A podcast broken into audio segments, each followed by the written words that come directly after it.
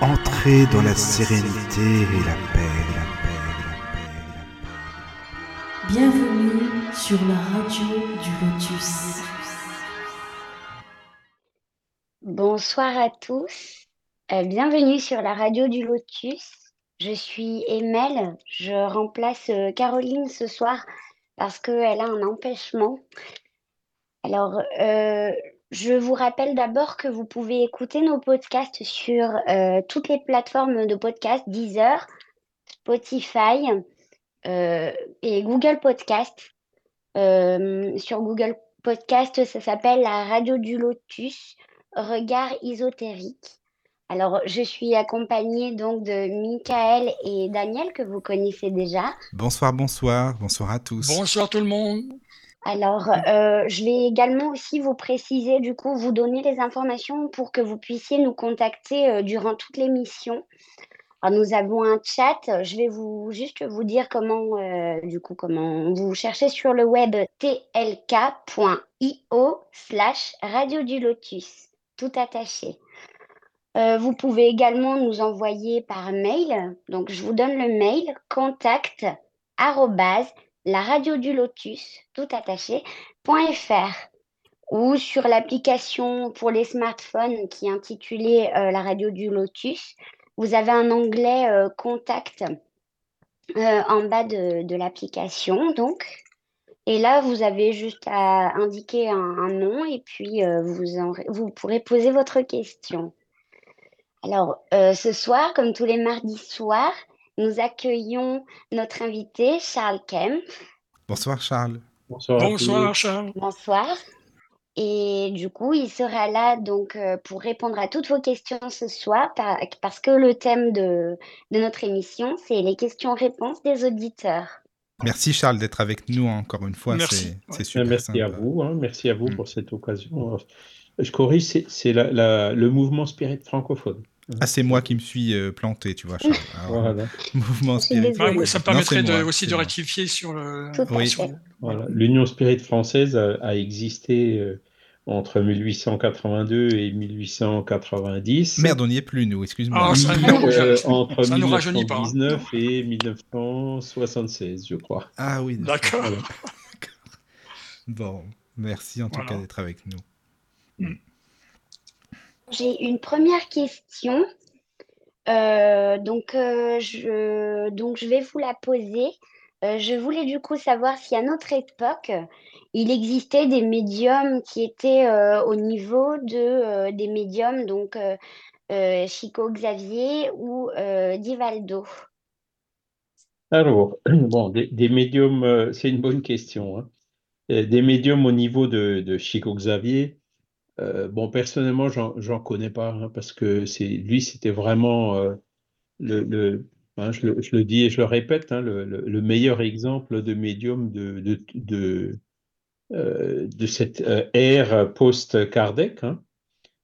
il était vraiment, autant par sa comment dire, production médiumnique, puisqu'il a produit, je sais plus, c'est 400 ou 450 livres, c'est psychographié.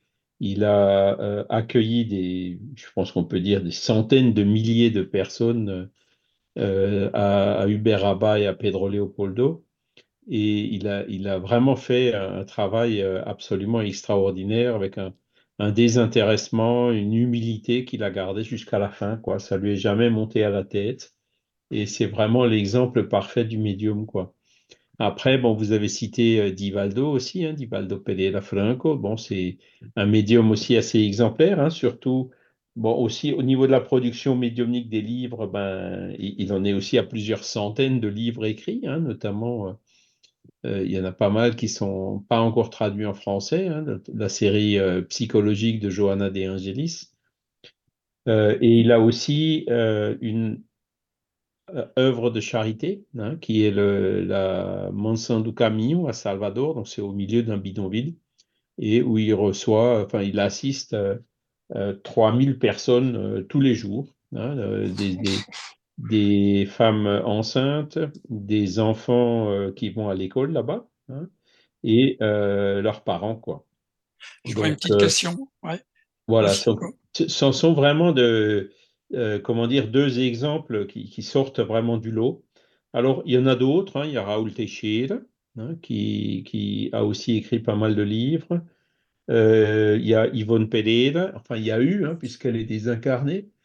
Euh, dans l'actualité, alors, bon, il, y a plusieurs médiums qui continuent quand même encore à écrire de livres, mais ils n'ont pas, sont pas encore, disons, sortis du lot comme euh, l'étaient euh, Chico Xavier et Divaldo Franco. hein. Donc, euh, il est possible que l'un d'eux euh, réel- réellement euh, s'affirme, hein. Euh, mais pour l'instant, non, euh, c'est pas le cas. Pour Et- Di Valgo Franco, est-ce que ces livres étaient, ce ce sont des, des livres psychographiés ou oui, un peu comme. ouais, D'accord. Oui, comme Chico, comme Chico, c'est-à-dire euh, il les reçoit. Et puis euh, Raoul aussi, hein, il- ils ont différents esprits qui se communiquent par eux. Mhm. Johanna De Angelis, c'est le guide spirituel de, de Chico, hein, tout, euh, de d'Ivaldo, tout comme euh, Emmanuel, c'était le guide de, de Chico. Chico Xavier. hein. Mhm. Et elle a écrit beaucoup de, de- toute une série, je crois, il y a une quinzaine de titres sur la psychologie. Et ça, c'est assez intéressant parce que il y a- y a- on reproche souvent au spiritisme de ne pas avoir de, euh, comment dire, des, des méthodes de méditation, de visualisation, de ce, ce genre de choses. Ouais, d'accord. Et donc, euh, ces livres-là qui, qui parlent de psychologie parlent aussi de ce genre euh, de choses et de méthodes. Donc, c'est assez, ce sont des livres assez intéressants. Donc, on en a, je pense, une, une bonne dizaine qui sont traduits en français. hein. Ah, c'est déjà De ça. Chico, on en a, je sais pas, une soixantaine à peu près. Mhm. Euh, donc, petit à petit, on a accès à, à cette littérature. Voilà. Mais bon, aujourd- aujourd'hui, euh, donc je peux, je, je suis pas capable de citer des noms de médiums euh, de, du niveau de ces deux-là. hein, ça c'est clair. Mhm. Il y a des bons médiums, hein, ça c'est clair. Il y en a, il y en a Voilà. Mhm. Il y a même de plus en plus de médiums. hein, plus euh, plus on, on avance, plus les humains évoluent, plus la proportion de ceux qui sont médiums augmente. hein. c'est ça avec avec l'évolution. Mais euh, voilà, euh, des, des médiums oh, qui sortent du lot comme ces deux-là, euh, je ne suis pas capable d'en citer. Merci en tout cas, Charles. Merci. Euh, en amont, on a reçu du coup des, des questions par mail et euh, donc j'aimerais pouvoir vous les du coup vous les poser. Donc on en a trois déjà. Euh, donc il y a une question qui parlait euh, du fœtus euh, dans le ventre de la maman. Donc je vous la lis. Oui. Certains médiums parlent de pouvoir communiquer avec le fœtus dans le ventre de la mère. N'est-il pas dangereux pour le fœtus du coup? Est-ce Alors, que c'est pas dangereux pour le fœtus le fait que qu'on essaie d'entrer en contact avec lui? Alors il, y a des, y a des précédents, hein, euh, donc euh, d'esprits qui étaient en train de se réincarner, puisqu'en fait c'est ça, hein, et qui se sont communiqués. Mais euh, ce- c'est relativement rare parce que euh, pendant ce processus de réincarnation, au début, l'esprit bénéficie encore d'une, l'esprit qui se réincarne, on s'entend, hein, bénéficie encore d'une certaine liberté. Mais euh, plus ça va, plus, euh, ce procé- plus euh, je dirais, le, le lien se fait entre euh, cet esprit et puis son, son, le fœtus, hein, son nouveau corps physique, plus il rentre dans une, une, une situation, un peu, il est un peu dans le trouble, comme, c'est le mot que Kardec emploie. Et à partir de là, ben, il n'a plus la même conscience et il, il, il pourra plus se communiquer comme c'était possible tout au début. Voilà. Après, est-ce qu'il y a un danger pour le fœtus? Bon, euh, c'est toujours pareil. euh, il faut, quand on évoque des esprits, il faut, il faut être prudent, quoi. hein. Il faut le faire euh, uniquement à bon escient et pas pour des, comment dire, dans un but de curiosité, par exemple. Si c'est dans un bureau de curios- dans un but de curiosité, il faut effectivement, il vaut mieux s'abstenir de le faire, euh, surtout dans cette phase-là. Maintenant, euh, euh, l'autre difficulté que je vois par rapport aux communications d'un fœtus, c'est qu'il y a beaucoup de médiums qui affirment qu'ils le font, mais est-ce qu'on peut avoir des preuves, hein? Le fœtus, euh, donc il est dans le ventre de la mère, donc on arrivera difficilement à connaître à le reconnaître, hein, sa personnalité. On ne sait pas quel est l'esprit qui se réincarne. Et puis donc, alors il peut éventuellement venir le dire, mais faut être prudent par rapport à ce genre de révélation, quoi, parce que euh, souvent elles sont fausses, quoi. Il y a souvent des, des Mm. esprits qui interfèrent et puis qui racontent un peu n'importe quoi. Voilà. Donc je, je conseille quand même euh, effectivement d'être extrêmement prudent par rapport à ça, et puis de laisser l'esprit ben, redevenir enfant, parce qu'en fait c'est de ça qu'il s'agit. hein. On sait très bien que pendant l'enfance, euh, ben, l'esprit, il, il passe par cette phase de l'enfance hein, qui, qui a son utilité. hein. Euh, Kardec, il pose clairement la, question aux esprits, hein, quelle est l'utilité de la phase de l'enfance? Et puis les esprits lui répondent clairement que ben, les esprits, quand ils sont euh, à la dans, l'enfance, ils sont beaucoup plus ouverts, beaucoup plus accessibles, c'est un peu comme une éponge, quoi et ils, arrivent euh, à absorber mieux et davantage ben, les- euh, comment dire, euh, ce que, les conseils que leur donnent les parents, quoi, l'éducation, l'apprentissage en général, quoi. Ouais, Et ça. donc, cette phase d'éducation pendant l'enfance, elle est fondamentale, quoi. Faut, faut pas la louper. Parce que euh, après, ben, on, on voit très bien à partir de l'adolescence, ben, c'est plus pareil. hein. Euh, ils sont plus aussi ouverts que euh, l'enfant qui est tout petit, tout jeune, euh, innocent. voilà, c'est cette candide, euh, je ne sais pas trop comment le dire. hein. Donc c'est cette période où effectivement, bah, les, graines qu'on arrive à semer euh, euh, à cet âge-là, ce sont des graines euh, euh, qui profiteront à cet esprit pendant toute son existence. hein. Euh, personnellement, ben, je pense que ch- chacun de nous peut, en témoigner, hein, faisant un peu appel à sa mémoire, mais moi, je me rappelle euh, encore aujourd'hui de, de- de conseils et de la manière que mes parents ont eu de m'éduquer. Et je, je vois a posteriori combien ça m'a été utile à beaucoup de moments dans ma vie. hein. Oui. Et donc, euh, après, je, je me rappelle très bien aussi qu'à la période de l'adolescence, euh, ben, mes parents continuaient à essayer de me donner des conseils, mais je les acceptais plus, quoi. hein. Euh, mon père qui dit, par exemple, moi, je ne ferai pas ça. hein. Et puis, eh ben, moi, je répondais, ben si, ben, moi, je le fais quand même. hein.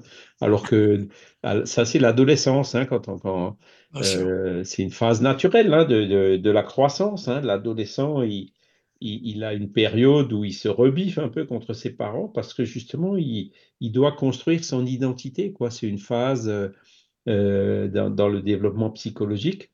Et donc, dans cette phase-là, effectivement, c'est beaucoup plus difficile euh, bah, de, faire passer des messages, même si c'est pas impossible. hein.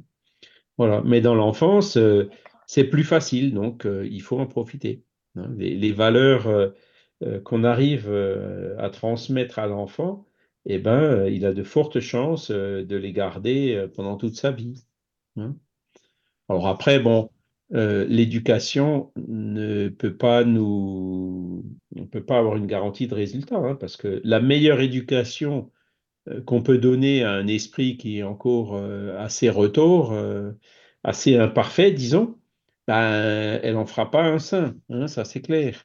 Donc voilà, il faut, faire au mieux, parce que, bon, même si c'est un esprit retors, euh, ça lui servira quand même un petit peu pour avancer, hein, même si euh, il peut encore rester retors dans cette vie et dans, dans, dans, dans les suivantes. hein. Voilà, l'évolution ne se fait pas aussi vite. Mais toutes les graines qui sont semées, euh, elles germeront un jour, ça c'est clair. Merci beaucoup. De rien. Euh, du coup, j'avais une seconde question. C'était toujours par mail, donc. Euh, la personne demande pourquoi peut-on rêver de, de manière lucide d'événements prémonitoires comme des attentats ou des catastrophes naturelles si on ne peut pas changer le cours des choses? Il, s'a- il s'agit d'une frustration pour le médium. Euh, oui, on, peut, on peut, on peut voir ça comme ça, effectivement. Euh, mais un des avantages de ces rêves prémonitoires, c'est justement d'éveiller à la, spiritualité. hein. Euh, je pense que j'ai déjà cité aussi euh, un, cas personnel hein, d'un rêve prémonitoire que j'ai fait euh, justement bah, à l'époque de l'adolescence. Un rêve qui était récurrent hein, entre la première et la terminale. Ah oui. J'en ai déjà parlé. Hein. Oui, oui, oui. non, mais tu peux J'ai rêvé au moins dix fois que, que j'allais avoir la meilleure note au bac. Alors que c'était très improbable, puisque euh, rien que dans ma classe, bon, j'étais pas parmi les, les moins bons, mais euh, il y en a plusieurs qui avaient des meilleures moyennes que moi, quoi. Hein. Et c'est un rêve qui était récurrent, qui arrivait au moins dix fois. Et c'était à l'époque de l'adolescence, donc j'étais déjà, euh, je m'étais déjà euh, devenu indifférent par rapport à l'éducation catholique que j'avais reçue hein, par mes parents et notamment par mon grand-père. J'allais plus à l'église, plus rien, puisque je ne trouvais pas de réponse aux questionnements que je pouvais avoir. Mais j'avoue que ces rêves prémonitoires m'avaient quand même interpellé à l'époque. Surtout que, bon, ben, du, le jour du bac est arrivé. Hein, et puis, voilà, bon, ben, j'étais quand même à peu près sûr de l'avoir, quoi. Hein, le bac, c'est pas si difficile que ça. Déjà à l'époque, c'était pas si difficile que ça. Puis, quand on, faisait du bachotage, ben, chaque fois, ça se passait bien. voilà il n'y avait pas de raison que, à part un accident dans une matière, euh, voilà, que, que, que, je puisse pas avoir la moyenne hein, euh, et avoir le bac. Et eh ben le résultat, c'est que euh, c'est moi qui ai eu la meilleure moyenne de l'Académie de Strasbourg. Donc, c'est, hein. donc E, j'ai fait E, hein, j'ai pas fait C, j'ai fait donc C et E confondus. Hein. Donc c'était quelque chose d'absolument inattendu, et pourtant je l'ai rêvé dix fois de façon prémonitoire. Eh ben, je vous avoue que ça m'a interpellé hein, et c'est quelque chose qui m'a ouvert euh, dans le sens de dire euh, il se passe des choses qui sont factuelles, hein, qui sont réelles, euh, du moins qui pour moi étaient réelles, hein, et qui sont qui sont pas encore expliquées rationnellement.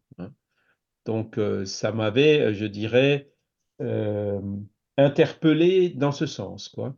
Et probablement, ben, le jour où, j'étais, euh, quand, j'ai commencé à lire les livres d'Alan Kardec, ben, en fait, je m'en suis rappelé de ce rêve hein, en me disant, ben voilà, euh, j'ai lu assez rapidement les chapitres sur les rêves dans Kardec, hein, ah bah et puis j'avais vu qu'effectivement, on peut faire des rêves prémonitoires, etc. Donc, c'était un des points que j'avais moi-même déjà vécu et qui venait confirmer ce qui était écrit dans le livre. Hein, vous voyez ce mmh que je veux dire hein, voilà.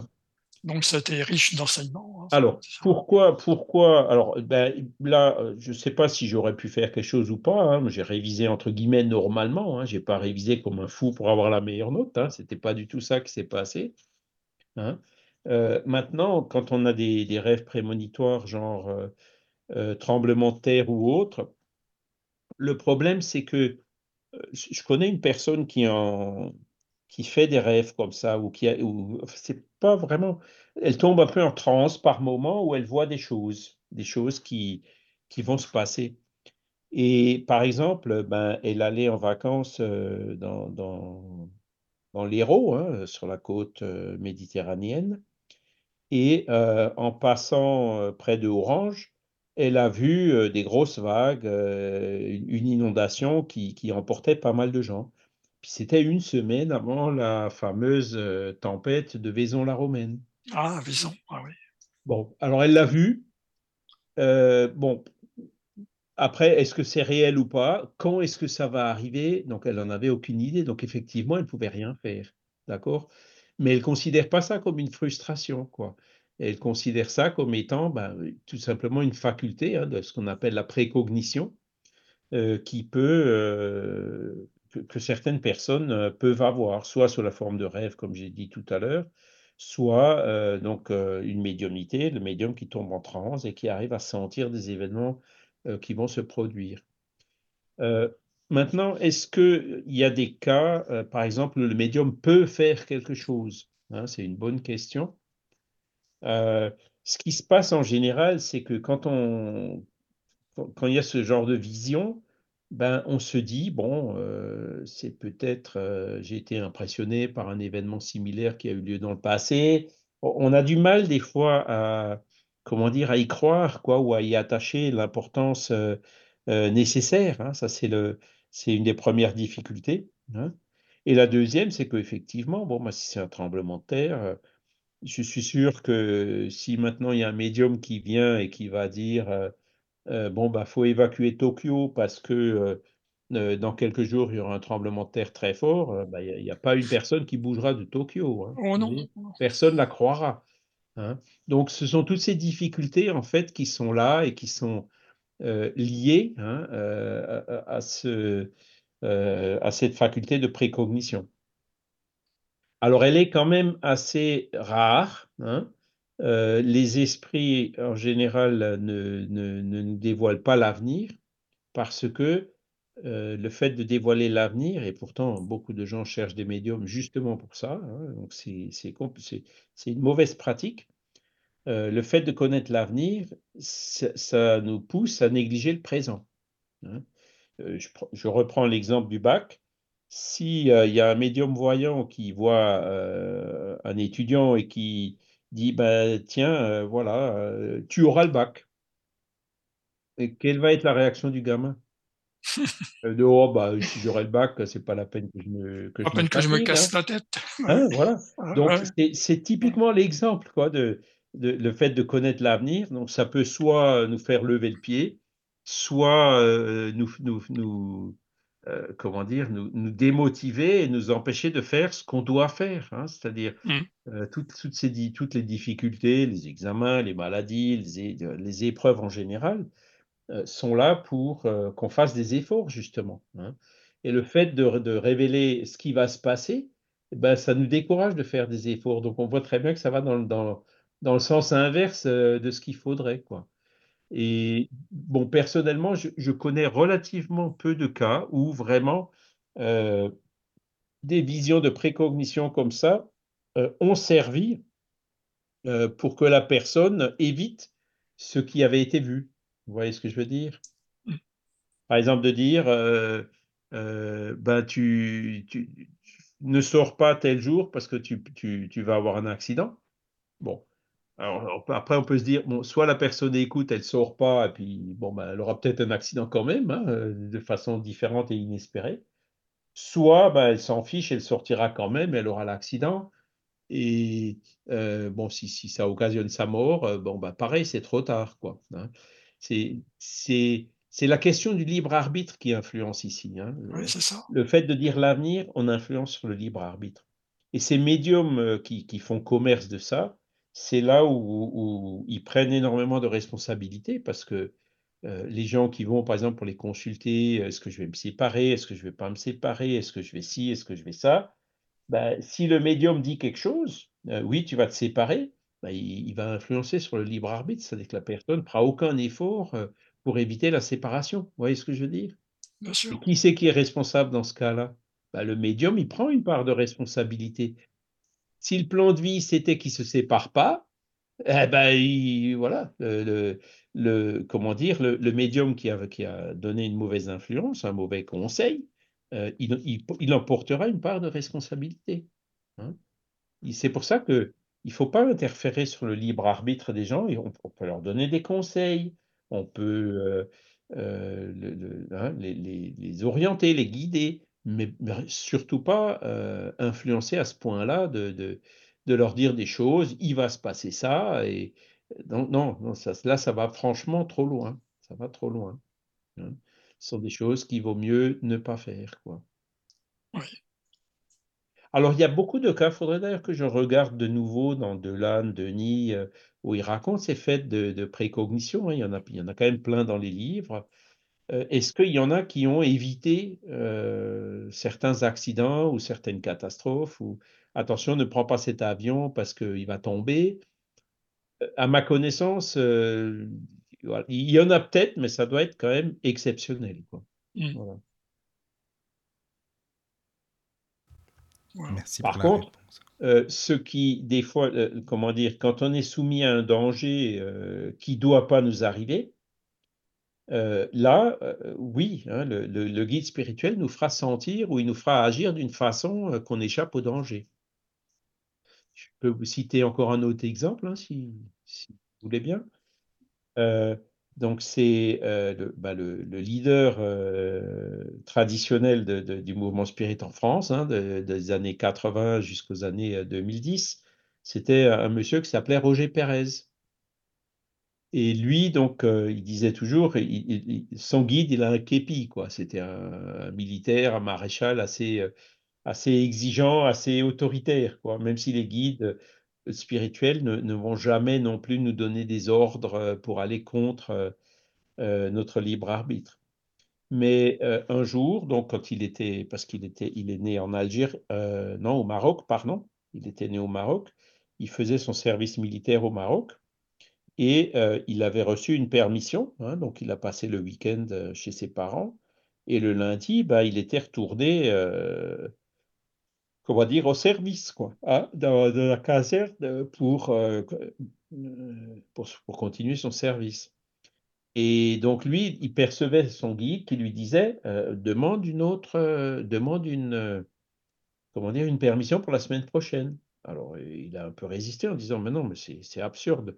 J'ai eu une permission pour la semaine dernière, je n'aurai pas une pour la semaine prochaine. Quoi. il ne donne pas de permission de suite.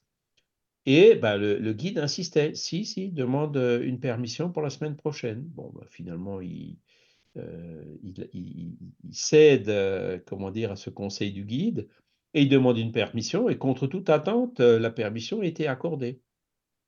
Et le, week-end, justement, où il a eu une permission, il était prévu qu'il fasse des exercices, hein, des exercices de tir notamment.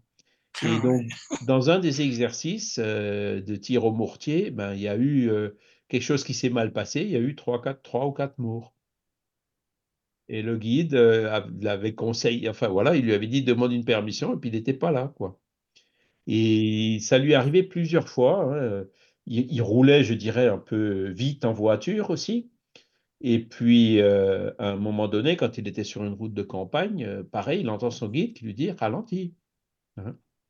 Alors bon, ben, il a ralenti, et heureusement qu'il a ralenti parce que il était pas loin du sommet d'une butte. Et puis donc, le fait de ralentir, quand il est arrivé vers la butte, en fait, il y a une voiture qui doublait un camion ou quelque chose comme ça. S'il n'avait pas ralenti, il aurait probablement heurté la voiture de face. Hein. Donc, ça, ce sont des exemples de, de comment dire, mais alors c'était entre lui et son guide, quoi. C'est absolument pas passé par un autre médium. Hein, je peux vous en citer un moi aussi, euh, un truc bête. Hein. Euh, il n'y a pas longtemps, enfin il y a deux ans à peu près, j'ai fait une chute en trottinette électrique. Hein. Et quand je suis sorti, euh, bah, il, faisait un peu froid ce jour-là. J'avais mis le bonnet. Et sur la trottinette, il y avait le casque en disant, ben non, là aujourd'hui il fait froid, je vais avoir froid avec le casque, je vais garder le bonnet. Et j'ai clairement entendu euh, mon guide euh, me dire non, non, euh, mais il faut mettre le casque avec une trottinette. Hein. Et donc j'ai mis le casque. Et quand je suis tombé, bon, je me suis cassé le poignet, mais le casque, il était sérieusement rayé. Hein. J'ai bien tapé avec la tête par terre, et heureusement que j'avais le casque. Hein. Donc, vous voyez, c'est des petites choses, on n'y fait même pas toujours attention, quoi. Mais ça nous arrive tous les jours. Et, et, donc, c'est euh, voilà, c'est les guides spirituels, ils, interfèrent quand il y a quelque chose qui ne doit pas se passer. Hein, euh, ils, nous, suggéreront euh, et, on finira par suivre quelque chose pour, pour éviter quoi. Mais je, ne savais pas mmh du tout que j'allais tomber quoi. Hein, mais il fallait que je mette le casque ce jour-là quoi. Voilà. Lui, il savait que j'allais tomber. voilà. Donc, ce sont ces, euh, tout comme il savait qu'il allait y avoir un accident de mortier, tout comme il voyait la voiture en train de doubler le camion de l'autre côté de la butte. Quoi. Donc euh, voilà, les, ça fait partie des missions des guides spirituels, hein, d'assister et d'aider leurs protégés, y compris par ce genre de petites choses. Je crois qu'il y a d'autres questions, il me semble. Alors oui, euh, alors là c'est un sujet totalement différent. C'est donc je vais vous la lire. En communication avec des esprits, euh, de défunts, j'ai déjà eu euh, des. Alors, la personne dit avoir déjà eu euh, des. qui parlent de température. Il fait chaud, il fait froid. En sachant qu'ils n'ont pas de corps physique, est-ce qu'il s'agit pour eux d'une façon de nous dire ça va ou ça va pas? Ou est-ce que c'est euh, réellement, Ah, euh, est-ce qu'ils ressentent physiquement ou est-ce que c'est juste euh, du coup une raison, enfin une façon de dire euh, que tout va bien ou ça va pas du tout? Alors, c'est c'est une bonne question aussi. hein, euh, Ça, c'est Car- c'est Kardec, Caro qui a demandé, oui, c'est ça, parce que je me rappelle. Kardec, il avait bien euh, posé ce- cette question aussi aux esprits. hein, euh, et donc, euh, il a même fait euh, un essai sur la sensation chez les esprits. Alors, je ne sais pas si c'était dans le livre des esprits. Il me semble que c'est dans le livre des esprits. Sinon, c'est dans le, dans le livre des médiums. Et ce que les esprits euh, lui ont répondu, ils lui ont répondu, c'est vrai, le médium n'a plus de corps physique, hein, il a un corps Ouais. spirituel, pardon, le- l'esprit. hein. L'esprit. Les esprits n'ont plus de corps physique, ils ont un corps spirituel, d'accord? Mais, euh, comment dire, surtout au début, hein, quand, quand ils sont désincarnés il n'y a pas si longtemps, euh, ils gardent encore, euh, comme si c'est un effet mémoire, des sensations qu'ils avaient Ah oui. de quand ils étaient incarnés. hein. Donc, euh, euh, il y a des médiums qui, qui, euh, des esprits, pardon, qui disent euh, Je ressens encore des douleurs. On a connu une dame qui était, euh, elle était un peu hypochondriaque, il faut, euh, faut, euh, faut l'avouer. Et donc, c'est une personne qui euh, se promenait toujours avec des bandages voilà, quand elle allait chez le médecin, euh, le médecin lui disait qu'elle n'avait rien, hein, ben, ce, médecin n'est pas bon, etc. Enfin, vraiment, euh, voilà. Et puis, donc, elle, pensait qu'elle avait toujours mal au genou. hein. Et donc, avec ses bandages, etc., bon, elle avait peut-être un peu d'arthrose, des choses comme ça avec l'âge et tout, quoi. Et puis, ben, un jour, cette dame, elle est décédée assez, sou- assez soudainement hein, d'une crise cardiaque. Et euh, donc, euh, il y a un médium qui a, qui l'a vue hein, euh, après sa désincarnation. hein, C'était plusieurs mois plus tard, hein, peut-être même un an. Et elle se plaignait toujours de douleurs au genou. hein. Et donc là, on voit très bien l'effet de- des pensées de l'esprit sur les sensations qu'il peut avoir, euh, même quand il est dans son corps spirituel. hein. On sait très bien aussi que le corps spirituel reflète euh, les pensées de l'esprit. hein. Euh, il, peut même prendre pl- plus ou moins la forme que l'esprit souhaite. hein. C'est pour ça que il y a des esprits qui se donnent l'apparence, des mauvais esprits par exemple, qui se donnent l'apparence de, de loups des- ou, Ouais, d'animaux féroces, ou des choses comme ça. C'est ce, que, c'est ce qui a été appelé la lycanthropie. hein, Ouais. Euh, il y a d'autres, euh, un autre fait qui est que euh, un esprit, pour se faire reconnaître, il pourra se donner l'apparence non pas de sa dernière vie, mais de la vie précédente. hein. Si par exemple euh, l'esprit était dans, sa vie, pas dans sa dernière vie, mais dans l'avant-dernière, euh, quelqu'un de connu, pour se faire reconnaître, euh, il prendra peut-être cette apparence-là, hein, si- s'il doit se faire visible à, quelqu'un ou à un groupe. hein. Donc, dans cet essai, Kardec parle clairement donc de, cet effet mémoire et puis de l'effet de la pensée, de l'esprit, hein, de l'idéoplastie. Hein, l'idéoplastie qui est une réalité dans le monde spirituel, euh, qui fait que ben, euh, il y a des esprits qui continuent à sentir euh, la douleur, le froid, le chaud, euh, différentes sensations qu'ils ont pu avoir quand ils étaient incarnés. Alors, il y a, il y a un thème un peu connexe à cela. hein, c'est par exemple, là, pareil, j'ai connu une personne qui était diabétique et qui a été amputée des deux jambes. Il se plaignait d'avoir mal au doigt de pied. Mm. hein. Alors que là, c'est un petit peu différent quand même, parce que ben, il est encore incarné, quoi. hein. Et le fait de se faire amputer, euh, bon ben, on coupe la jambe physique, hein, mais euh, la jambe existe peut-être encore au niveau du père esprit. Vous voyez ce que je veux dire? Du corps spirituel. hein. Il se- le père esprit ne se réduit pas forcément tout de suite. hein. Et donc, euh, il peut y avoir aussi là une cause, euh, euh, je dirais, plus directe au niveau du corps spirituel, euh, moins dépendante de la pensée, je dirais. hein. Voilà. Merci pour la réponse. Mais de rien. Voilà. Ouais. Donc, je vous conseille, alors, je peux essayer de le chercher, hein, et, et- et c'est sur la sensation chez les esprits. Attendez, je vais, je vais vous donner la référence comme ça. Mais du coup, je vais euh, en profiter pour euh, du coup saluer les personnes qui sont sur le chat. Ouais. Donc, euh, bonjour à. Euh, bonjour Marie et bonjour Jo- Joanne DPT. Voilà, c'est euh, l'étude des sensations chez les esprits. Donc, c'est Livre des esprits, question numéro 257. D'accord. Voilà. Et, il, il explique, mais il, y a des esprits, il pose des questions et les esprits lui répondent. hein. Euh, comment ça se fait qu'eux, ils n'ont plus de corps et qu'ils sentent quand même. euh, Et donc, euh, ils, ils lui répondent bah, ce que, ce que j'ai un peu résumé. hein. La réponse, elle est Mhm, beaucoup plus mhm. longue que ça. Mais voilà. Oui. Voilà. Et cette théorique sur la sensation chez les esprits, c'est bien la question numéro 257. Livre 2, chapitre 6. Hein, Ah ben, alors, merci on peut beaucoup. peut-être regarder un peu plus dans le détail, Oui, hein, si tu veux. voulez. S'il n'y a bah pas oui. tout de suite euh, de- le corps est l'instrument de la douleur. Voilà. Et donc, le- euh, quand on a une douleur, c'est le corps, les terminaisons nerveuses hein, qui, qui transmettent euh, cette sensation de douleur euh, à l'âme. hein. L'âme la perçoit. D'accord? Et il y a le souvenir. Euh, l'âme, elle garde le souvenir des douleurs qu'on a pu avoir à un moment donné. hein. Euh, comme elle n'a plus de corps, elle ne peut plus avoir la sensation. Et donc, ce souvenir hein, euh, euh, peut être pénible, hein, mais même s'il ne provient pas d'une action physique à ce moment-là. hein. Voilà.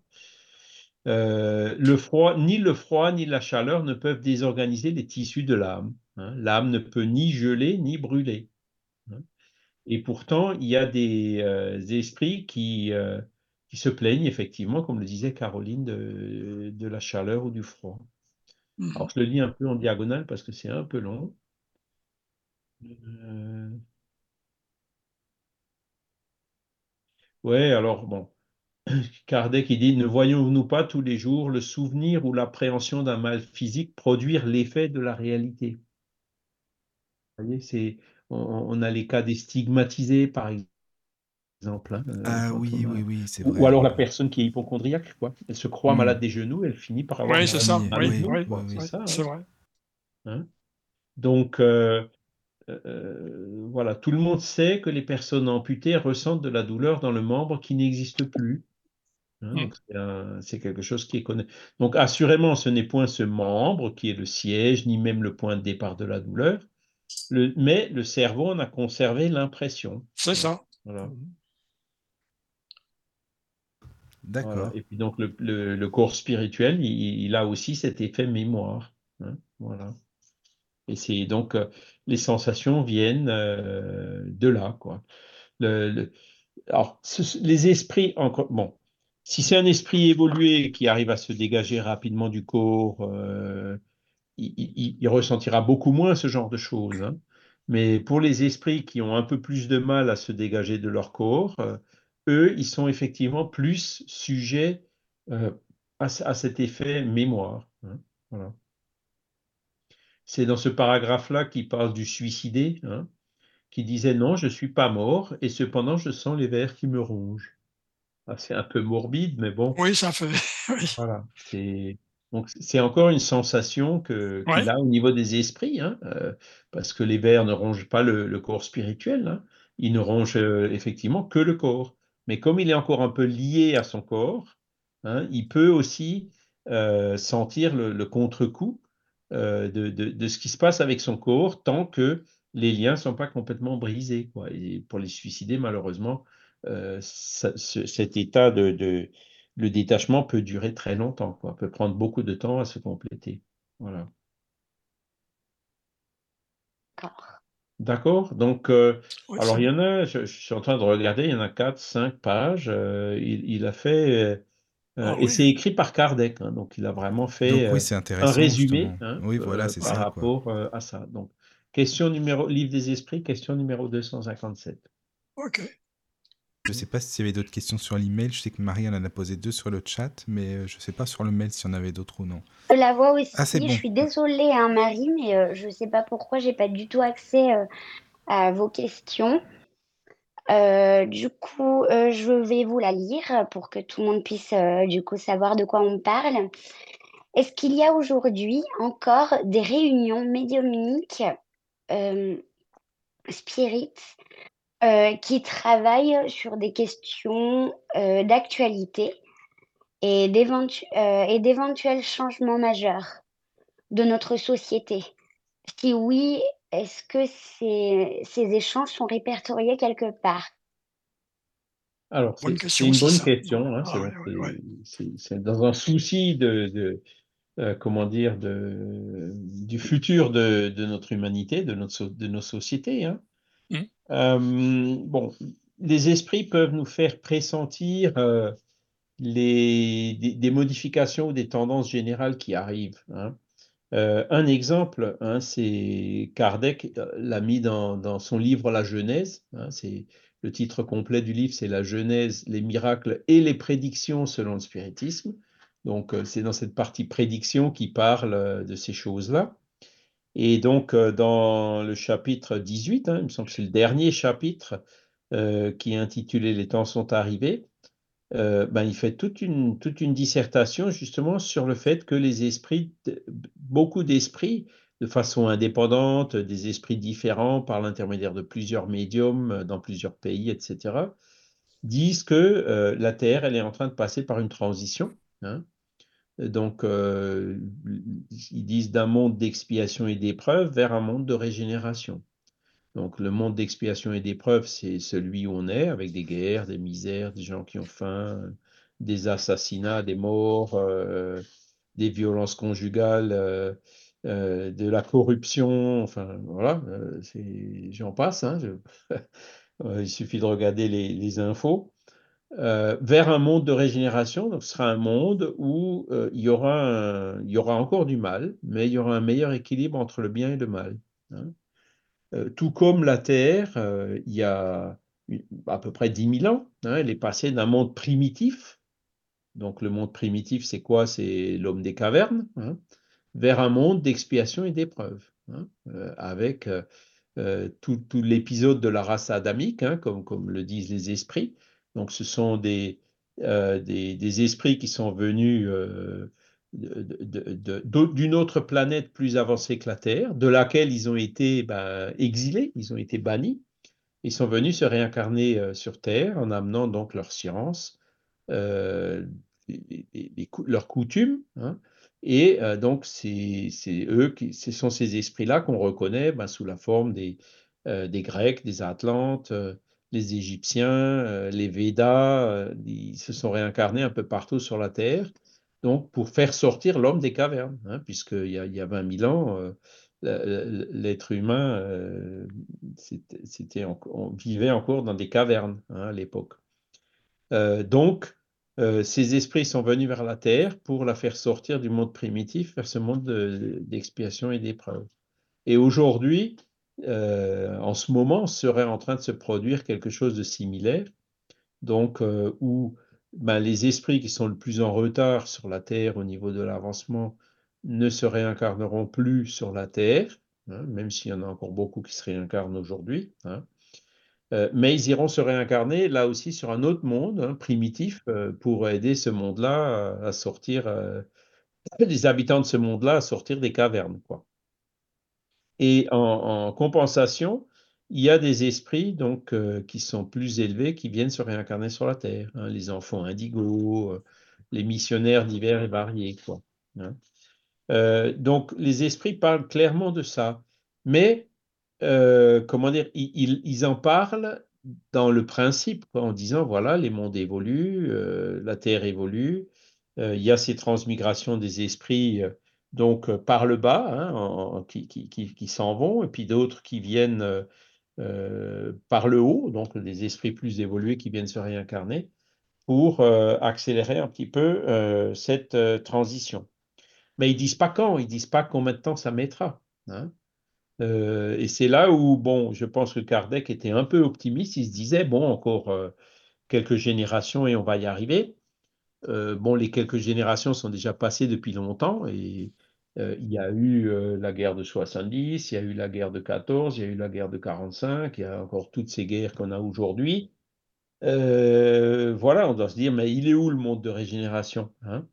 Par ailleurs, la population terrestre qui était à l'époque de Kardec de 1,5 milliard hein, qui était à l'époque où moi je suis né en 1960 de, de 3 milliards, hein, Aujourd'hui, elle est de 8 milliards. Euh, mais quand on observe euh, qui sont ces 8 milliards de personnes, ben, je ne pense pas qu'on ait déjà 3 euh, ou 4 milliards d'esprits indigos sur la Terre. Sinon, ça se verrait. On est d'accord. Hein. oui, oui. Voilà. Donc, ils donnent des règles générales, mais ils ne donneront jamais les détails, hein, ni les dates exactes. Hein. Quand vous avez le message d'un esprit qui vous dira euh, à telle date, euh, il se passera telle chose, etc. Euh, il y a 90 ou 95 ou même plus pour cent de chances que c'est faux. Hein. Et donc, que la Terre s'améliore, elle s'améliore, qu'il y ait de plus en plus de gens, des prises de conscience qui se font, ça aussi c'est clair. Qu'il y a des enfants indigos, des, enfin des, esprits très évolués qui se, qui se réincarnent et qui font des choses admirables euh, depuis jeune ou l'adolescence, c'est un fait aussi. Hein. Mais euh, bon, euh, ça prendra pas quelques générations, ça prendra plutôt, à mon sens, quelques réincarnations. Voyez, une génération, c'est 30 ans, quoi, hein, et une réincarnation, c'est peut-être 150 ans, quoi. Hein. Donc, on ne parle pas tout à fait de la même échelle, mais on y arrive. Hein, euh, cette amélioration se fera. Donc, euh, ces esprits, alors, ils vont pas, euh, par exemple, supposons que maintenant on demande aux esprits, bon, ben, qu'est-ce qu'on peut faire pour arrêter la guerre entre Israël et la Palestine? Je dis pas qu'ils répondront pas, ils vont certainement donner des conseils, mais après, même s'ils nous donnent des conseils, qu'est-ce que nous, on peut faire hein? C'est des choses qui se passent à un niveau où, bon, alors on peut toujours élever la voix en faisant des appels, mais ça, on peut le faire hein, euh, sans avoir besoin d'esprits qui nous le disent. Hein. Qu'il faut militer pour la paix, euh, ben, il faut le faire dès maintenant, même si on n'a pas, hein, parce que c'est évident. Donc, euh, c'est là où on peut se poser la question, est-ce que ce genre de travail, donc travailler sur ces questions d'actualité ou d'éventuels changements majeurs de notre société, est-ce que ça sert vraiment à quelque chose? Donc, ce que Kardec il a eu, euh, donc ce que, de, la transition qui est en cours en ce moment, les esprits sont venus le dire spontanément, sans qu'on leur pose vraiment la question. D'accord? Et s'ils le disent spontanément, c'est que euh, ça a un but, ça a une utilité. Bien sûr, voilà. Préparer à quelque chose. C'est pour nous éclairer, c'est. Voilà. Hein, pour nous encourager. Hein, mais euh, ils, ne feront jamais les choses à notre place. Ça, c'est c'est quelque chose qu'on peut toujours euh, euh, se, en être sûr. Hein. Je, dirais même plus, j'irais même un peu plus loin hein, pour répondre à la question de, Marie.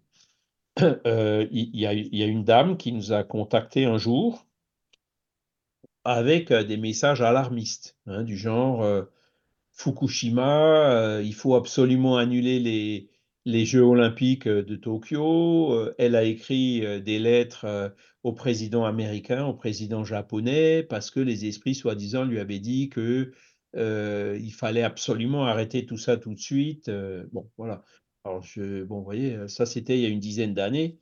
Les Jeux olympiques, alors, je ne sais plus c'était peut-être même plus, ont, ont, bien eu lieu à Tokyo. Il n'y a pas eu d'événement majeur.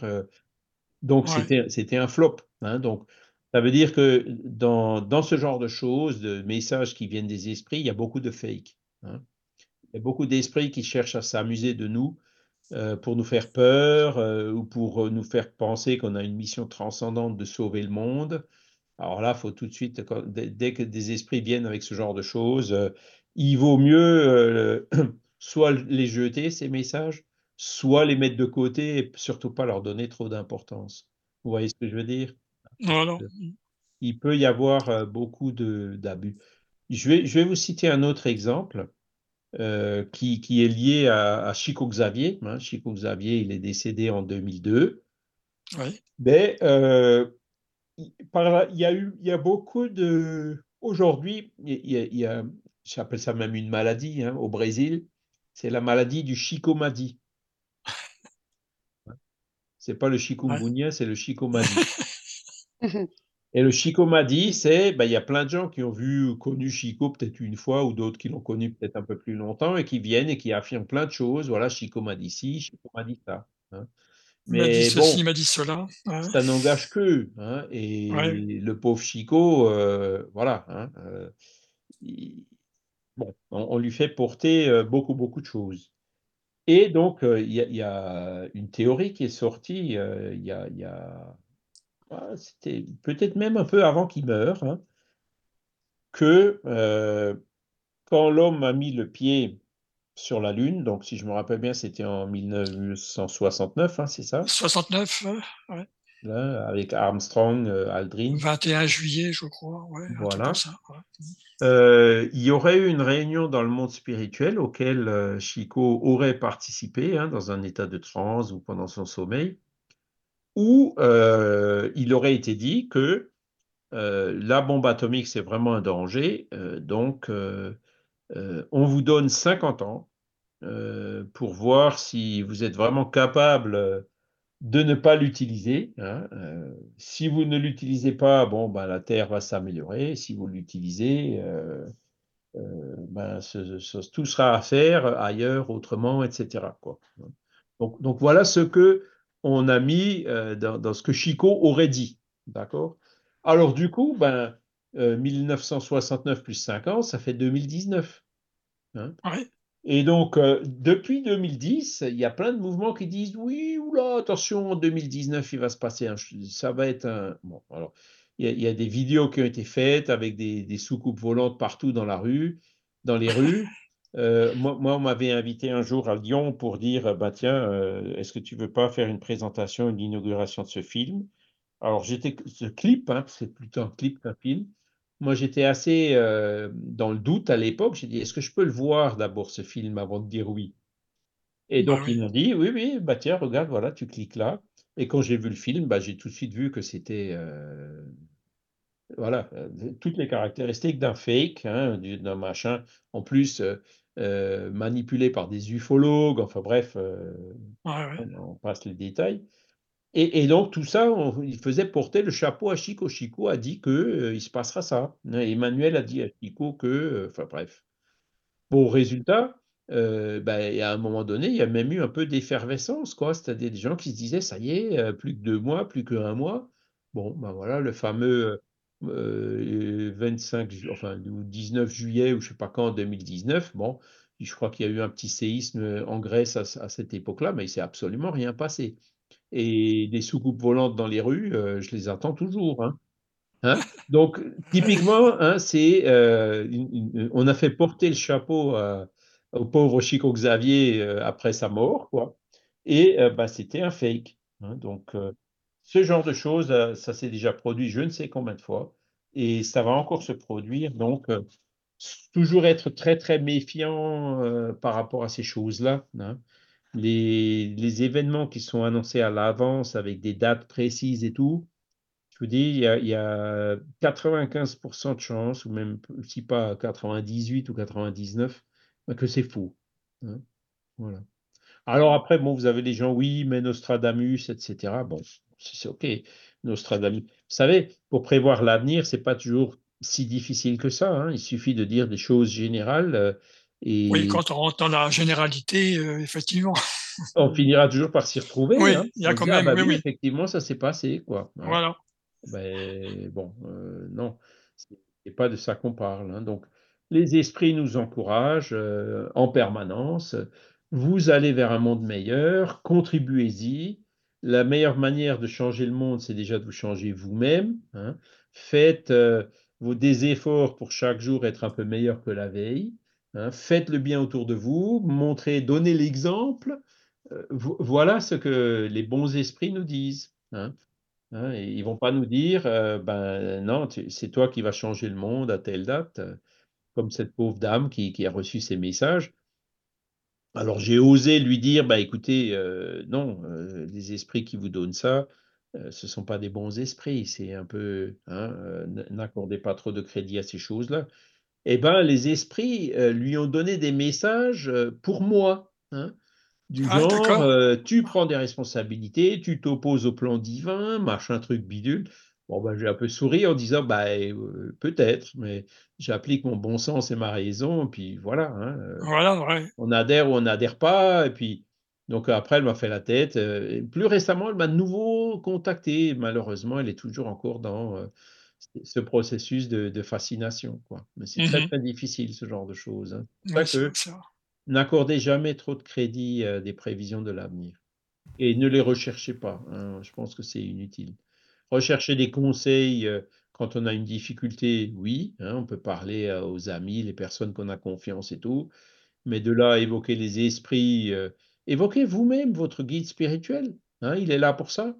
Le soir, en vous endormant, faites une prière pour votre guide spirituel. Mon guide, là, j'ai vraiment un gros problème. Je suis, je suis vraiment dans l'indécision. Je ne sais vraiment pas quoi faire. Est-ce que tu peux m'inspirer cette nuit, me donner des conseils et faire de sorte que demain matin, j'en garde euh, un souvenir Et souvent, bah, ça fonctionne. hein. Le lendemain matin, on se réveille, ou peut-être après quelques jours, ou après quelques semaines, en disant eh ben, Je vais faire ça. Ça y est, j'ai pris ma décision. Et là, le guide, il y était pour quelque chose. hein. Vous voyez Je peux vous citer un exemple comme ça aussi. C'est des, des personnes qu'on a connues dans les Vosges.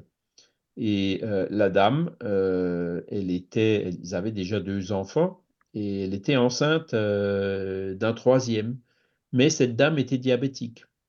Donc, euh, tous les médecins, euh, tout le monde, oula, c'est dangereux, vous pouvez mourir, donc il vaut mieux avorter pour sauver votre vie, quoi. hein. Et alors, elle, évidemment, ça la travaillait terriblement, elle ne voulait pas. hein. Et puis, donc, voilà, ben, elle a fait ce que, ce que je vous ai dit, hein, demander conseil au guide spirituel. Puis, un, jour, euh, le matin, elle s'est réveillée en disant, non, j'aborte pas. Et puis, en fait, ça s'est très bien passé, il n'y a eu aucun souci. hein. Et alors que là, en l'occurrence, euh, l'avortement aurait même été justifié, hein, parce que c'est le seul cas où le, spiritisme euh, permet, enfin, entre guillemets, où l'avortement est justifié, c'est il vaut mieux sacrifier la vie qui est en train de démarrer que la vie qui est déjà là. Hein, quand il y a un, un- un danger grave pour la vie de la mère, il vaut mieux euh, avorter. C'est le seul cas où l'avortement est, euh, entre guillemets, justifiable. hein. Et puis là, ben, malgré ça, elle a décidé de ne pas le faire, certainement avec euh, le- les conseils du guide qui l'ont fait sentir, t'inquiète pas, ça se passera bien. Voilà. Alors, euh, toujours une question de Marie euh, qui demande s'il existe des livres spirites qui font référence au euh, Kybalion. Alors, je ne sais pas si je le prononce bien, je suis désolée. Kybalion, euh, écoutez, je, je- à ma connaissance, pas à ma connaissance, hein, c'est possible qu'il y en ait, mais à ce que je sache, euh, je, moi, personnellement, j'en ai pas vu encore. Et je dois avouer que Kybalion, ben, je je connais pas, je sais pas très bien de quoi il s'agit. Il faudra que je me renseigne. C'est, euh, tu sais, Hermès, l'hermétisme, euh, euh, Ah, ça vient de l'hermétisme. Oui, Mm. voilà, c'est Mm. ça. Alors, l'hermétisme, bon, bah, c'est, euh, comment dire, euh, ça fait partie de, de ces traditions euh, millénaires, hein, de l'occultisme, hein, l'enseignement secret euh, des différentes euh, religions. hein. Euh, donc, euh, il y a euh, un des représentants du mouvement occultiste euh, à l'époque, justement, bah, de, Léon Denis et autres, c'est Papus, hein, le docteur Gérard Ancos. hein. Et j'ai sa biographie euh, dans ma liste des livres à lire. Mais malheureusement, je n'ai pas lu encore. hein. Donc, ce, qu'on peut dire par rapport à ces traditions anciennes, c'est que euh, elles sont pas, comment dire, beaucoup d'auteurs, hein, notamment Léon Denis, hein, dans- notamment dans Christianisme et Spiritisme, hein, reconnaît justement que euh, il y avait un enseignement caché de Jésus, l'enseignement caché euh, euh, dans les évangiles, donc que à l'époque, il ne pouvait pas tout dire à tout le monde parce que beaucoup de gens n'auraient pas eu les, conditions de comprendre. Jésus lui-même, il a dit à ses apôtres à un moment donné, vous, je peux vous dire ça, mais eux dehors, je ne peux pas leur dire parce qu'ils ne comprendraient pas. hein. Bien sûr. Donc, euh, des traditions comme ça de l'enseignement secret, il y en a eu partout dans toutes les religions. Alors après, bon, ben, ça s'est transmis entre initiés, un peu, parfois par écrit, parfois de façon orale. Et c'est clair que ces enseignements-là, bon, ben, euh, en mille ans de transmission, ont peut-être, euh, comment dire, perdu un petit peu de, ils ont peut-être été un peu transformés. Hein, vous voyez ce que je veux dire? Donc, ça ne veut pas dire qu'on ne trouve pas euh, des choses qui sont encore tout à fait vraies. Hein. Euh, Papus faisait vraiment un travail sérieux, euh, l'occultisme, la cabale, enfin, voilà, de, tous ces enseignements cachés. Il, a créé un mouvement qui était quand même relativement important à l'époque. Hein. Mais par rapport à ça, Kardec, lui, a toujours eu euh, une, euh, une, position un peu différente. Hein. Euh, lui, par exemple, bon, bah, il a interrogé les esprits, les esprits lui ont dit plein de choses, ils ont parlé de réincarnation, ils ont parlé de... Voilà. Et il n'a rien caché, c'est-à-dire il a tout mis dans des livres qui ont été publiés et que tout le monde peut acheter. D'accord? Donc, le spiritisme, il est... Alors, c'est... Ces enseignements cachés, il y, a un adjectif qui s'applique à ces enseignements-là, c'est l'ésotérisme. Hein. Et le spiritisme, lui, ben, il n'est pas ésotérique, hein, même si quand on va dans les rayons de librairie pour euh, euh, trouver les livres de Kardec, par exemple, ils seront dans le rayon ésotérique. Mais le spiritisme n'a pas ça. Il est ouvert, c'est écrit noir sur blanc, accessible à tout le monde. Hein. Euh, rien n'est caché de personne. Il n'y a pas d'enseignements spirites qui sont cachés ou qui ne sont pas mis, consignés dans des livres qui sont accessibles à tous. Vous voyez ce que je veux dire? Donc par rapport à ça, le spiritisme est plutôt exotérique que ésotérique. Vous voyez? Donc, euh, mais cela dit, je, sais qu'il y a pas mal d'auteurs qui ont écrit, euh, notamment à l'époque, puisqu'il y avait beaucoup de, liens entre les spirites et les occultistes. Hein. Les congrès euh, internationaux de 1889 à Paris et de 1900 à Paris, par exemple, ben, c'était des congrès spirites et spiritualistes. Et vous aviez dans ces congrès, ben, les occultistes avec Papus, vous aviez aussi ben, les théosophes, euh, vous aviez euh, comment dire, plusieurs mouvements, entre guillemets, néo-spiritualistes qui, qui y participaient. Donc, ils avaient beaucoup plus de, de, liens à l'époque, hein, donc la fin du 19e et le début du 20e siècle, que ce qu'on peut avoir aujourd'hui. Hein. Aujourd'hui, c'est vrai que les gens pratiquent beaucoup de choses. Hein, ils passent un peu, euh, je veux pas le mot papillonner, c'est peut-être un peu péjoratif, mais ils cherchent, je dirais, à s'instruire euh, à plusieurs sources pour euh, trouver ce qui leur convient le mieux. Et ça, c'est une approche qui est tout à fait légitime. Oui, tout à fait. Mais cela dit, après, chez les spirites, par exemple, aujourd'hui, j'en connais pas beaucoup qui s'intéressent à l'occultisme. Hein. Et moi-même, bon, ben, je dis, j'ai le livre, euh, la biographie de Gérard Ancos, écrit par son fils, hein, Philippe Ancos. Donc, je vais, je vais la lire hein, pour, pour, connaître un peu mieux ce milieu-là que malheureusement aujourd'hui, ben, je n'ai pas encore pris suffisamment le temps euh, d'étudier, d'approfondir ces questions. Ce livre, on peut le trouver où à, à Lyon ou bien à la BNF ou le, oui, alors il est encore euh, Gérard Ancos, son, le, pardon, son fils Philippe Ancos, il est mort dans les années 60. Euh, donc le ah, livre, il est encore euh, sous ah, domaine hein. ouais, ouais, ah, Mais comment dire, moi je l'ai acheté sur, tu, vas sur des sur des sites qui vendent des livres occasion en ligne, hein, genre Rakuten, genre Livre Rarebook. Ah oui, d'accord. Tu le mmh trouveras sans problème. Hein. Mmh donc moi, moi je l'ai acheté comme ça. Il est, il est épuisé, mais tu le trouves facilement oui, oui, bien sûr. Chez les bouquinistes. Non, mais je ne savais pas que c'était si, euh, si récent, entre guillemets, quoi, je veux dire. Euh. Oui, oui, Philippe Ancos, euh, il, est, il est mort. Alors, Gérard Ancos, je me souviens plus trop. Je pense que c'était pendant la Première Guerre mondiale. Hein, et, Philippe Ancos, il est mort dans les années 60. Je ne sais pas, Emel, si nous, avons, nous avons une question de Joanne Dépété alors, euh, la prière aide-t-elle réellement à l'élévation de l'esprit ainsi que tout autre rituel euh, ou culturel suivant les, les différentes croyances À titre personnel, je le pense. Alors, oui, effectivement. hein, euh, Kardec, là aussi, a écrit un chapitre euh, vraiment euh, excellent sur le sujet. C'est le chapitre euh, 27 de l'Évangile selon le spiritisme, ou qu'on peut trouver aussi dans. Il a publié un fascicule séparé, ce qui s'appelle la prière. Ah, Donc, avec ce chapitre, donc le chapitre 27, il explique, il explique tout à fait comment la prière fonctionne. hein.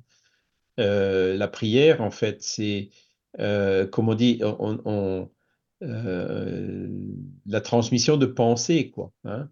Le- la, la pensée se transmet par le fluide cosmique universel euh, instantanément partout dans l'univers. Donc, si on fait une prière pour quelqu'un, eh ben, euh, l'adressage se fera automatiquement, quoi. C'est-à-dire, la pensée atteindra la personne euh, à laquelle on pense. Et donc, si on, fait une prière en lui souhaitant du bien, euh, de, se rétablir, par exemple, d'une maladie ou des choses comme ça, ben, il y aura un effet bénéfique qui se fera, hein, par la transmission donc de, des pensées et la transmission des fluides spirituels qui viendront euh, soulager euh, cette personne, qu'elle soit d'ailleurs incarnée ou désincarnée. hein, elle bénéficiera de ces effets de la prière. Les prières pour soi aussi nous aident. hein, euh, les prières pour autrui, hein, c'est un acte de charité.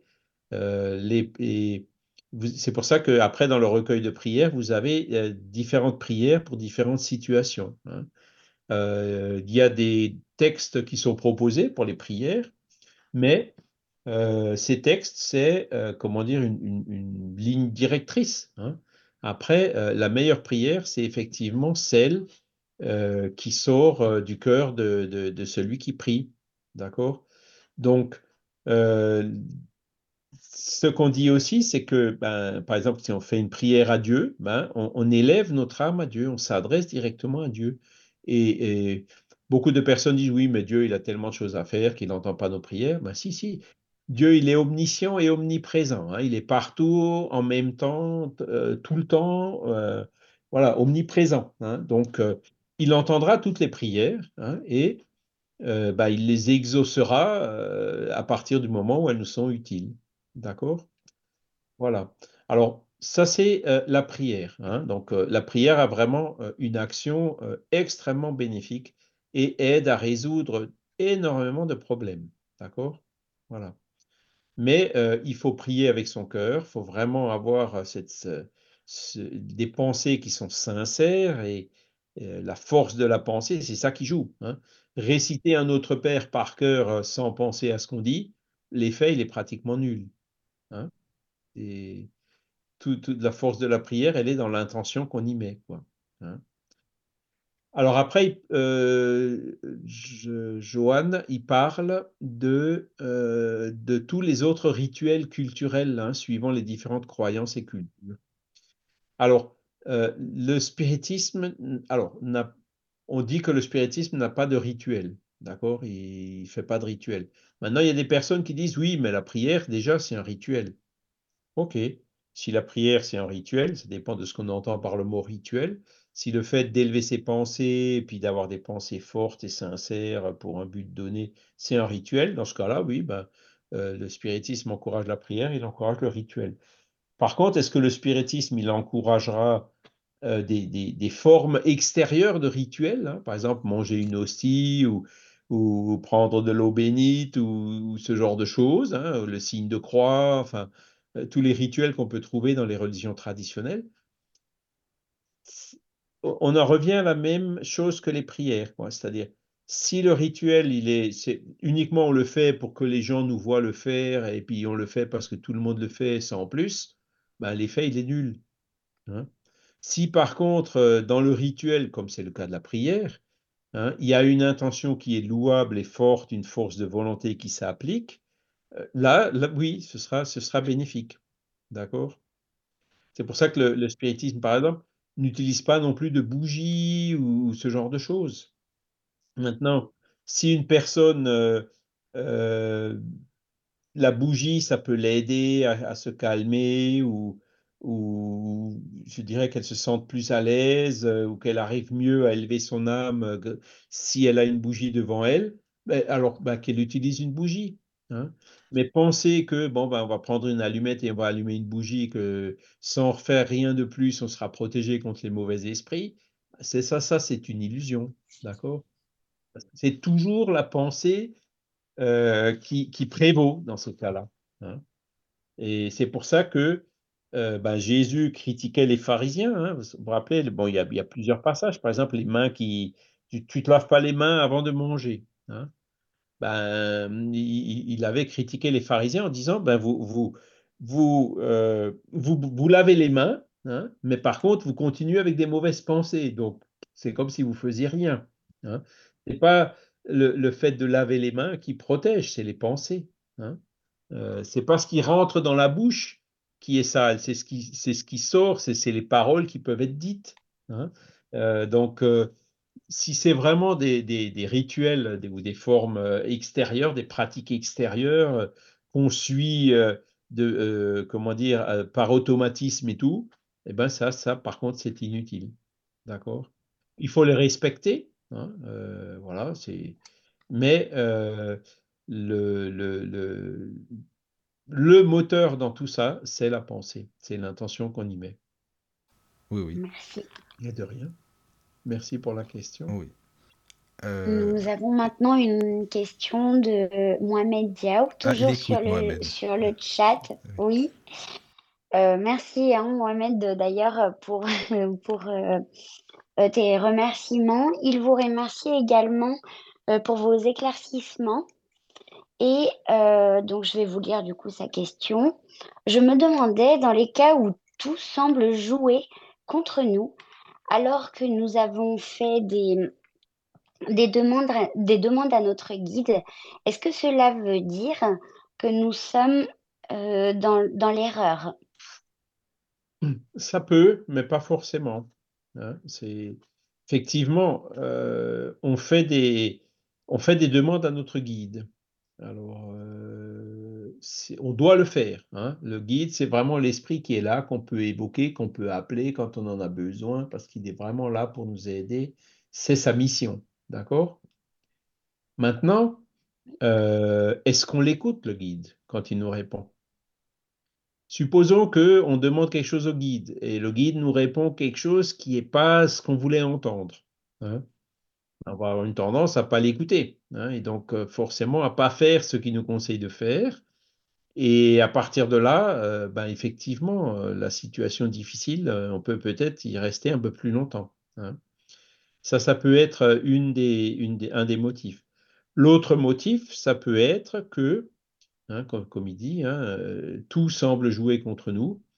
Ben, ça dépend du plan de vie qu'on a fait avant de se réincarner si dans notre plan de vie, on a dit qu'on voulait passer par certaines difficultés, au moins pendant un certain temps, par exemple, ben, c'est sûr que pendant ce temps-là, tout semblera jouer contre nous.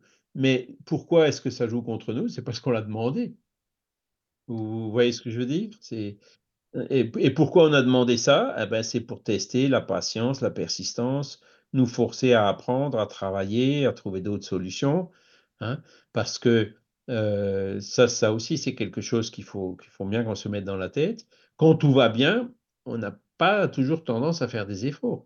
C'est quand on est en difficulté, quand tout va mal. Là, par contre, on se plie en quatre, on fait des efforts, on devient inventif, on cherche des solutions et en fait, on évolue plus vite dans l'adversité que euh, dans, dans, dans, dans l'aisance, hein, dans, la facilité.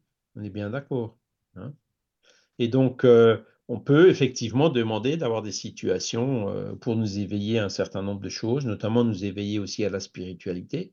Eh ben, on peut demander euh, pour, de, passer par un certain nombre d'épreuves, euh, de difficultés, justement pour euh, qu'on s'éveille à, cette, euh, à, cette, à, à, ce à quoi on voulait s'éveiller, par exemple la spiritualité. La pandémie, c'est un peu le Covid, hein, c'était un peu le, même exemple. Hein. Aujourd'hui, bon, bah, sûr, on a déjà pris un peu de recul, mais je me souviens, premier, tout au début, les le confinement, là, le mois de mars, avril euh, 2020, euh, ben, euh, beaucoup de gens étaient quand même inquiets. On ne pouvait plus sortir, c'était une situation complètement inédite. Eh ben, vous voyez, beaucoup de gens en ont profité pour réfléchir, pour se dire, est-ce que c'est bien, est-ce que je veux bien continuer à vivre comme je vivais jusqu'à présent, se sont remis en question. Il y en a beaucoup qui sont partis de la ville à la campagne, qui ont changé de boulot. Il y en a beaucoup qui, ont commencé à s'intéresser au spiritisme, à d'autres sujets. Hein. Euh, donc, c'est là où on voit que quand on a ce genre de, difficultés, eh ben, euh, souvent, on, se rend compte que c'est euh, un, un, coup de pouce pour notre évolution. Hein. Donc, les difficultés, quand tout semble jouer contre nous, c'est là où il faut effectivement rester proche de son guide hein, euh, et euh, comment dire, rester calme, serein, hein, garder euh, cette force et cette foi. Parce que si on, par exemple, si on se désespère, si on panique, ben on perd nos moyens, c'est encore pire. Hein, on risque de tomber encore plus bas. Non, il faut rester calme, serein, faire face à toutes ces difficultés. puis même, bon, après, le test aussi de, de, de, notre persistance, de notre patience, euh, de notre résignation. Hein, des, des, éléments qui sont extrêmement importants. C'est vrai, c'était une sacrée expérience, hein, cette période, euh, pour, pour tout le ah, monde. Moi, je m'en ah souviens, hein, on n'a plus le droit de sortir. Bon, un salaud, qu'est-ce qui se passe sinon bah, Ils étaient quand même assez menaçants, quoi. Bah, on peut le choper, et puis il y avait quand même beaucoup de monde. Il y a quand même euh, Daniel, nous, on n'était pas loin de Boursvillers, là. Hein. Oui, oui. Ouais, bah et, oui. et, puis oui, les, oui c'est vrai. Comment dire, les, euh, les hôpitaux qui étaient saturés à Mulhouse, où bah ils oui. venir là, euh, l'armée. Faire venir un, voilà, un hôpital militaire. Et puis, là, puis, non. puis Bah le, le, les croque-morts euh, où il y avait des. Et puis ma mère, elle est décédée juste avant. Hein, de- Ouais. mais ça, ça, nous, on l'a connu. Hein, c'était donc Mm. c'était pas du. Il y avait vraiment de quoi faire peur. hein. Il y a beaucoup, Mm, beaucoup, beaucoup, beaucoup de gens sont morts du. Surtout le, le premier là, le fameux Delta ou je sais pas comment il s'appelait euh, était quand même virulent et, et, et- et mauvais, quoi. Donc, euh, ben, bon, ben, qu'est-ce qu'on fait, hein? C'est sûr. euh, et, ben, on réfléchit, on lit, on regarde, on, a- on fait autrement. Ah, tiens, j'ai un chien, je peux sortir pendant une heure. Bon, ben, je vais sortir pendant une heure. Je me rappelle, Ouais. c'était magnifique. Il faisait beau en plus. hein. Oui, Il- le ciel était bleu, il n'y avait pas de pollution. En sortant oui c'est vrai. avec le Mon chien, je marchais épouse, au milieu de la rue, il n'y avait c'est vrai. Mon Oh, épouse me ben, faisait la réflexion aussi. euh, vraiment, la pollution, là, c'est- Ça me a manque, hein, il y a, différence. il y a Hein. des, des aspects qui me manquent un peu. Hein. Bon, je souhaite C'est pas que ça revienne, évidemment, mais Non, non. c'est là où on se dit, mais est- est-ce que, est-ce que, est-ce qu'on est vraiment censé euh, à, à- à passer comme des dingues pour un oui ou pour un non, pour aller acheter une baguette, de prendre la bagnole et tout? Ça- moi, ça m'a fait vachement réfléchir. hein. Ah oui, oui, moi c'est pareil. hein. Puis la nature, entendre les, les- bien, bien entendre les, les oiseaux, etc. Les, au, au les loin, comme chevreuils, ils descendaient sur la rue, hein, ils Ah allaient oui, ju- jusque dans, dans, dans, dans le centre des villes, quoi, hein, parce que c'est fou, hein. ouais, ouais. les, les animaux sauvages, enfin, la, la planète a bien respiré pendant ce. Malheureusement, bon, après, une fois que c'était passé, ben, la, je dis pas tous, hein, mais une grande partie des gens sont repartis de plus belle, quoi. Ouais, c'est vrai. Ils se sont même vengés, entre guillemets, hein, j'ai entendu ces expressions-là. Par contre, il y en a d'autres qui ont dit, ben non, moi, je ne veux pas continuer comme ça. hein. il y a 2, 3, 4% qui ont changé. Bien sûr. Et 2, 3, 4 ben, c'est toujours ça. Moi, ce qui m'avait surpris, c'était en sortant la première fois, c'est l'acoustique. Pas, de voiture, euh, voilà, rare. euh, voilà. Donc, Ouais, euh, pour vous, hein, oh ouais. c'était chouette ça, dans un sens. Quoi. On a juste une dernière question en fait par mail que j'ai pas pu lire parce que j'étais euh, partie sur le chat. D'accord. Euh, je vais vous la lire parce que je veux pas qu'elle passe à la trappe. Euh, j'ai lu, j'ai lu dans le chapitre 14 de la Genèse de Kardec que l'obsession et la possession sont parfois épidémiques. Donc beaucoup de, de mauvais esprits dans une même localité. Oui. Euh, peut-on expliquer euh, cela et a-t-on des exemples? Oui, oui, oui. Ouais. Ouais, Il y avait un exemple à l'époque de Kardec, c'est euh, les possédés de Morzine. Ah oui, Donc, où il y avait, euh, je sais pas, la moitié des jeunes filles de Morzine hein, qui étaient euh, possédées hein, euh, en même temps. Euh, Et à Morzine, donc c'est un tout petit village à l'époque. hein. Hum, Et Kardec, il est lui-même allé hein, en 1862, euh, quand il est ouais. allé à Lyon, il s'est arrêté à Thonon, il est monté à Morzine. pour observer le phénomène de, de lui-même, effectivement. Donc, il y a plusieurs esprits obsesseurs qui se sont réunis pour aller obséder les gens ben, qui pouvaient obséder. pourquoi des jeunes filles Bon, certainement pas que des jeunes filles dans une localité donnée. Hein, donc, il y a eu d'autres exemples. Hein. il y a les, possédés de, de Loudun, c'était un couvent hein, qui, où il y a aussi eu un, phénomène comme ça, donc ça c'était un peu plus ancien. Et puis près de chez nous, Daniel, il y a l'épisode des possédés d'Ilfourt. Ah oui, oui, oui, oui, tu avais abordé une fois un petit peu le sujet. Oui, voilà, bah, c'était un, un, cas un peu similaire hein, de, mmh. de, que, que, celui de Morzine. Alors, les possédés de Morzine, donc, bon, bah, ça a fait du bruit. Il y a l'évêque de Genève, hein, c'est la grande ville la plus proche, qui était, qui était monté. Mais l'histoire, d'après ce qu'on raconte, il est redescendu aussi vite qu'il était monté, hein, parce que l'eau bénite, l'ail, les croix et tout ça, ça n'avait pas du tout impressionné les esprits obsesseurs. Hein. Et donc, par contre, Kardec et puis certains autres, donc le phénomène a fini par s'arrêter, quoi. Voilà, c'était un phénomène euh, temporaire. Euh, qui, voilà. Et tout ça, c'est pour, euh, c'est souvent organisé par, la, par la spiritualité pour attirer notre attention sur le problème de l'obsession, quoi, le problème de mmh perturbation spirituelle, qui encore aujourd'hui est toujours pas vu sous son angle spirituel, par, notamment par la psychiatrie. Parce que quand, quand on, quand, une personne est, obsédée ou subjuguée, ben, les psychiatres, en fait, ils donnent des, médicaments qui, euh, euh, comment dire, assomment la personne. Hein, donc, euh, assomment qui, ou des euphorisants. Enfin bon, ce sont des médicaments qui, qui, sont souvent utiles et qui peuvent marcher bien, quoi. Mais le, meilleur moyen de, résoudre le problème, c'est d'attaquer la cause. Hein. Euh, donc euh, de faire euh, ce qu'on appelle une des obsessions, c'est-à-dire d'évoquer l'esprit obsesseur et puis de le convaincre que c'est pas dans son intérêt de continuer à faire ça. Et si on y arrive, ben, il arrêtera d'obséder et puis d'obséder, il ira assez rapidement beaucoup mieux. Mais il faut aussi travailler au niveau de l'obsédé lui-même hein, en disant ben essaye de voir en toi quels sont les travers qui ont attiré cet esprit-là, parce que si tu résous pas non plus ces travers ou ces mauvais penchants, tu peux attirer d'autres esprits qui vont venir. Et si on revient 2000 ans en arrière, hein, euh, Jésus disait, euh, il a guéri aussi des fous, hein, en leur disant, va et ne recommence pas pour pas qu'il t'arrive quelque chose de pire. En fait, il faisait pareil, quoi. Ça de lui, il travaillait euh, sur les esprits obsesseurs, hein, même, quand il disait nous sommes légion, bah, la légion n'a pas longtemps résisté à la force magnétique et l'autorité euh, morale qu'avait Jésus, hein, donc il arrivait à les faire partir quasi instantanément. Mais si derrière euh, l'obsédé ne fait pas d'effort et continue à attirer des, esprits comme ça, eh ben euh, voilà, ça durera pas longtemps. Hein. Il sera assez vite obsédé de nouveau. Donc il faut bien travailler sur, les, tous les plans.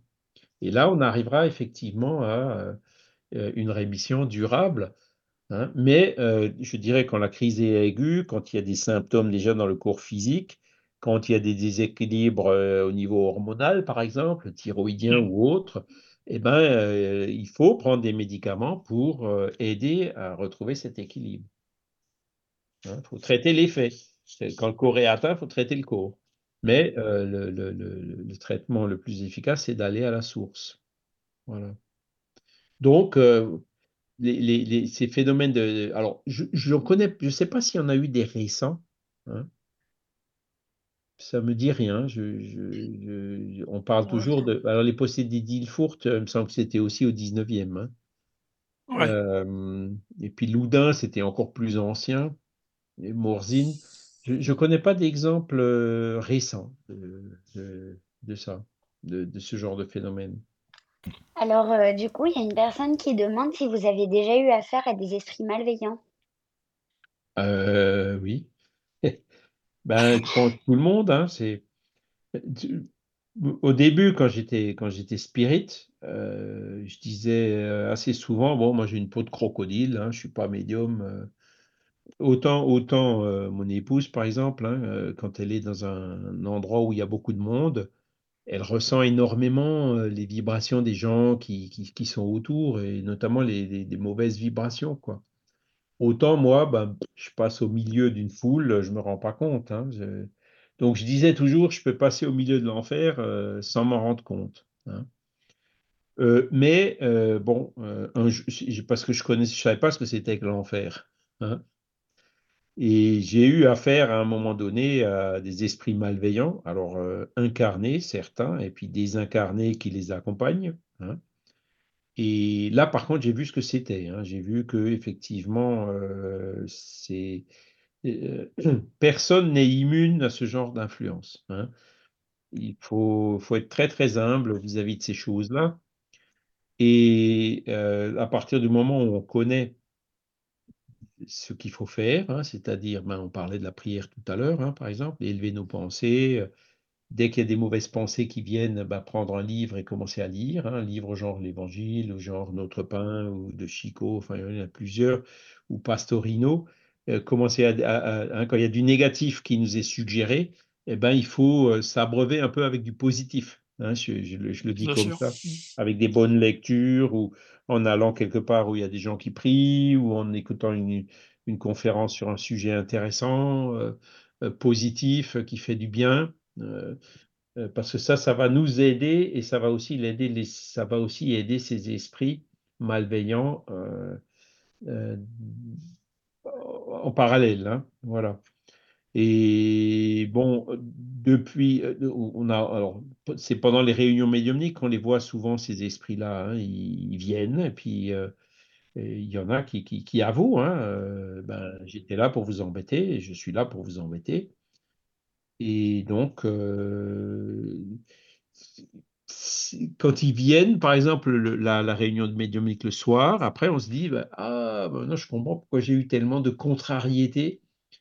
Euh, comme le disait tout à l'heure Mohamed, hein, que euh, de- de- quand tout, tout semble aller mal pendant, pendant un jour, hein, ou que on a bizarrement une espèce de mal à la tête euh, juste avant la réunion médiumnique. hein, c'est- c'est- il y a beaucoup de choses comme ça qui arrivent, hein, euh, et c'est là où il faut, avec le temps, hein, quand on a l'habitude, on se dit, bon, euh, il faut persister, il faut, j'ai mal à la tête, mais j'y vais quand même.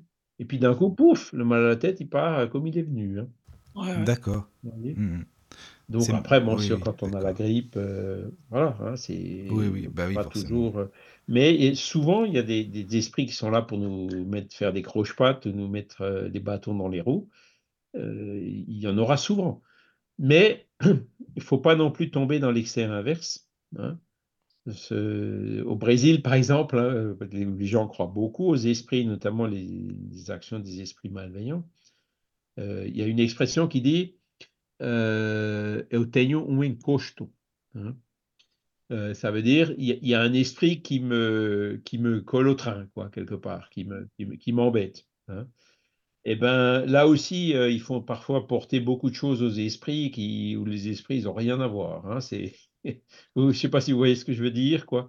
Mm. Mais euh, bon, la personne qui, qui, qui, euh, qui, qui fait pas attention, qui est pas prudente, euh, qui prend pas de précautions, ou qui laisse un peu ses pensées divaguer, euh, c'est un peu une solution de facilité de mettre ça sur le dos des esprits. Ouais, ouais. souvent, bah, la cause, elle est dans la personne elle-même, quoi. hein. Donc, il faut là aussi toujours, euh, comme toujours, trouver le juste milieu. Euh, Il y a Mohamed, sinon plus haut, qui demandait une précision. C'est ça, ML, hein, je crois, je sais pas. Avec le, la, si tu peux y accéder avec la plage braille. C'est vrai que c'est pas facile, parce qu'on a fait un test vraiment avant l'émission, hein, comme ça vous savez tout. hein. parce que ML m'a proposé gentiment de, de m'aider, voilà, c'est pour ça. Et Mohamed, il dit merci euh, ouais, c'est vrai. Mais n'y a-t-il pas un risque que l'on laisse aller plutôt qu'aller vers l'effort Alors par contre, euh, ça a rapport avec le sujet euh, dont il parlait Oui, avant. en fait, je- c'était par rapport au fait euh, que du coup, euh, comment? Euh, par rapport à sa question concernant euh, euh, quand, quand il disait dans le cas où, où tout semble jouer contre nous, est-ce que oui, Ah oui, oui, oui, d'accord.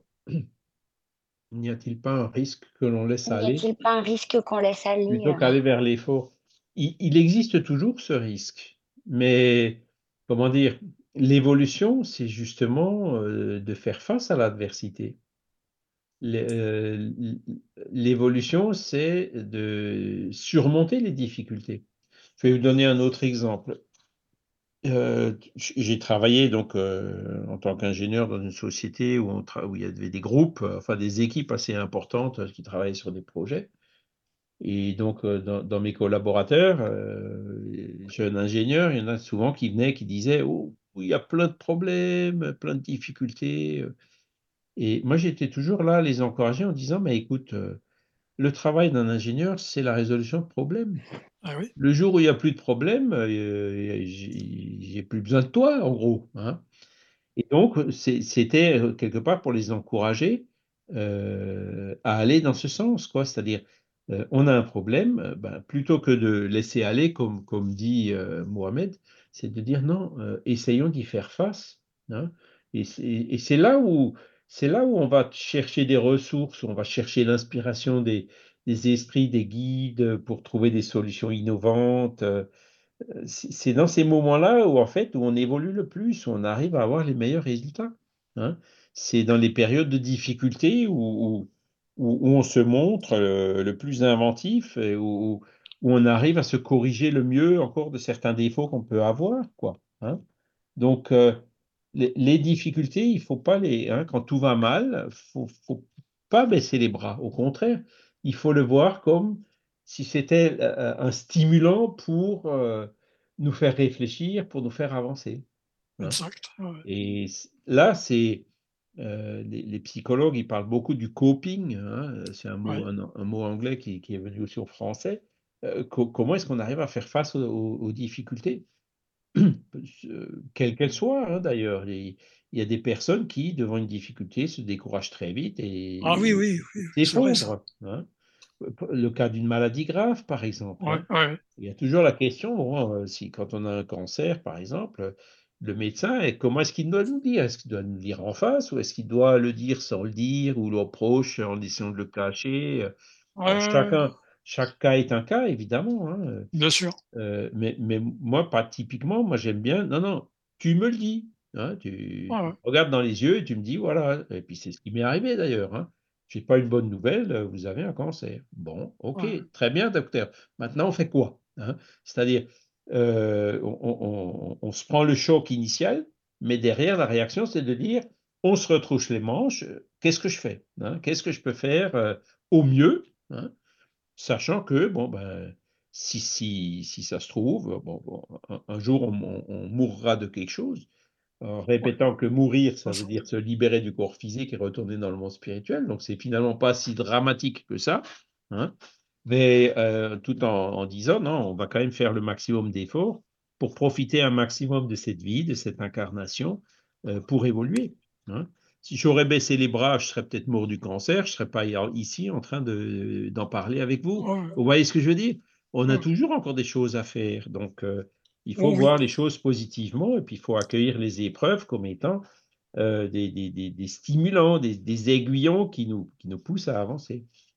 Chez moi, c'était pareil. Hein, quand il m'a annoncé le, problème, tout de suite, on a abordé, bon, que fait-on? Alors, il m'a dit, ben voilà, il y a trois possibilités voilà, d'intervention, etc., etc. Et puis voilà. moi, c'est pareil. Il m'a dit, voilà, solution A, B, C. Euh, dans le B, pour vous, ça ne marche pas pour telle et telle raison. Oui, tout à fait. Hein, j'avais aussi la même chose quand j'ai eu un problème dans, dans, dans un œil, quoi. Mmh. Et puis, bon, bah, quand, quand ils ont regardé, hop, hop, vous rentrez plus chez vous, on vous garde. Ah, ouais, ah, bah oui. juste aller voir un ophtalmo euh, euh, en urgence à l'hôpital de Besançon et tout. Euh. Ouais. Et puis le gars qui regarde dedans, le, le, le professeur avec ses, ses, internes ou ses élèves à côté, là, qui dit voilà, telle chose, tel machin, ah, déchiré, décollé, replié. Oh là là, au niveau ma rétine, elle est en mauvais état, là. Ah bah c'est pareil, bon, bah qu'est-ce qu'on fait, docteur? Ben voilà, il y a la solution A, mais ça, ça marche pas avec vous parce que c'est trop loin derrière ou c'est trop ci ou c'est trop ça. Donc la solution B radicale, c'est euh, euh, voilà, euh,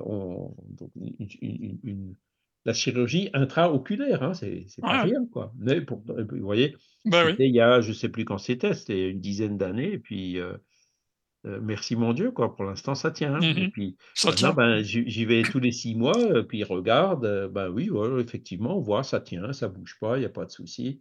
Il y a la surveillance, l'accompagnement, hein, on sait qu'on a un point faible et, Voilà. et- et on y fait face, on vit avec, quoi. Hein. C'est ça la beauté de la vie en disant, punaise, on est quand même capable de faire des, des, des- des efforts, on est quand même capable de, de résistance et de guérir de trucs absolument incroyables. C'est ça. En Un plus, quand tu déchirement de la rétine, euh, il y Bah a oui, encore une, une décennie avant, ben, les gens perdaient la vision. hein. C'était délicat. hein. Voilà. Alors qu'aujourd'hui, non. hein. C'est marrant, parce que des trucs comme ça, j'en ai eu plusieurs. hein. J'ai eu l'adénomalipophyse aussi. Ben, C'était Ah, bah tiens, il y a un médicament qui vient de sortir. Ah, bah ça tombe bien. Bon, ben hop, on va essayer le médicament. Ah, ben ouais, ouais, ça, ça a l'air de marcher. Le médicament fonctionne. Oh, mauvaise nouvelle, euh, vous avez un phénomène d'accoutumance au médicament, il fait plus d'effet. Ouais. Mais euh, vous avez de la chance parce qu'il y a un- encore un autre médicament qui est sorti. Ah bon, bon ben, on va changer de Voilà. Ben médicament. voilà. Et hop, c'est reparti. Ensuite, euh, ah bah tiens, vous faites de nouveau une accoutumance euh, euh, au nouveau médicament. Ben, on va reprendre l'ancien. Et puis finalement, bah, j'ai- le problème a fini par se résoudre. Mhm.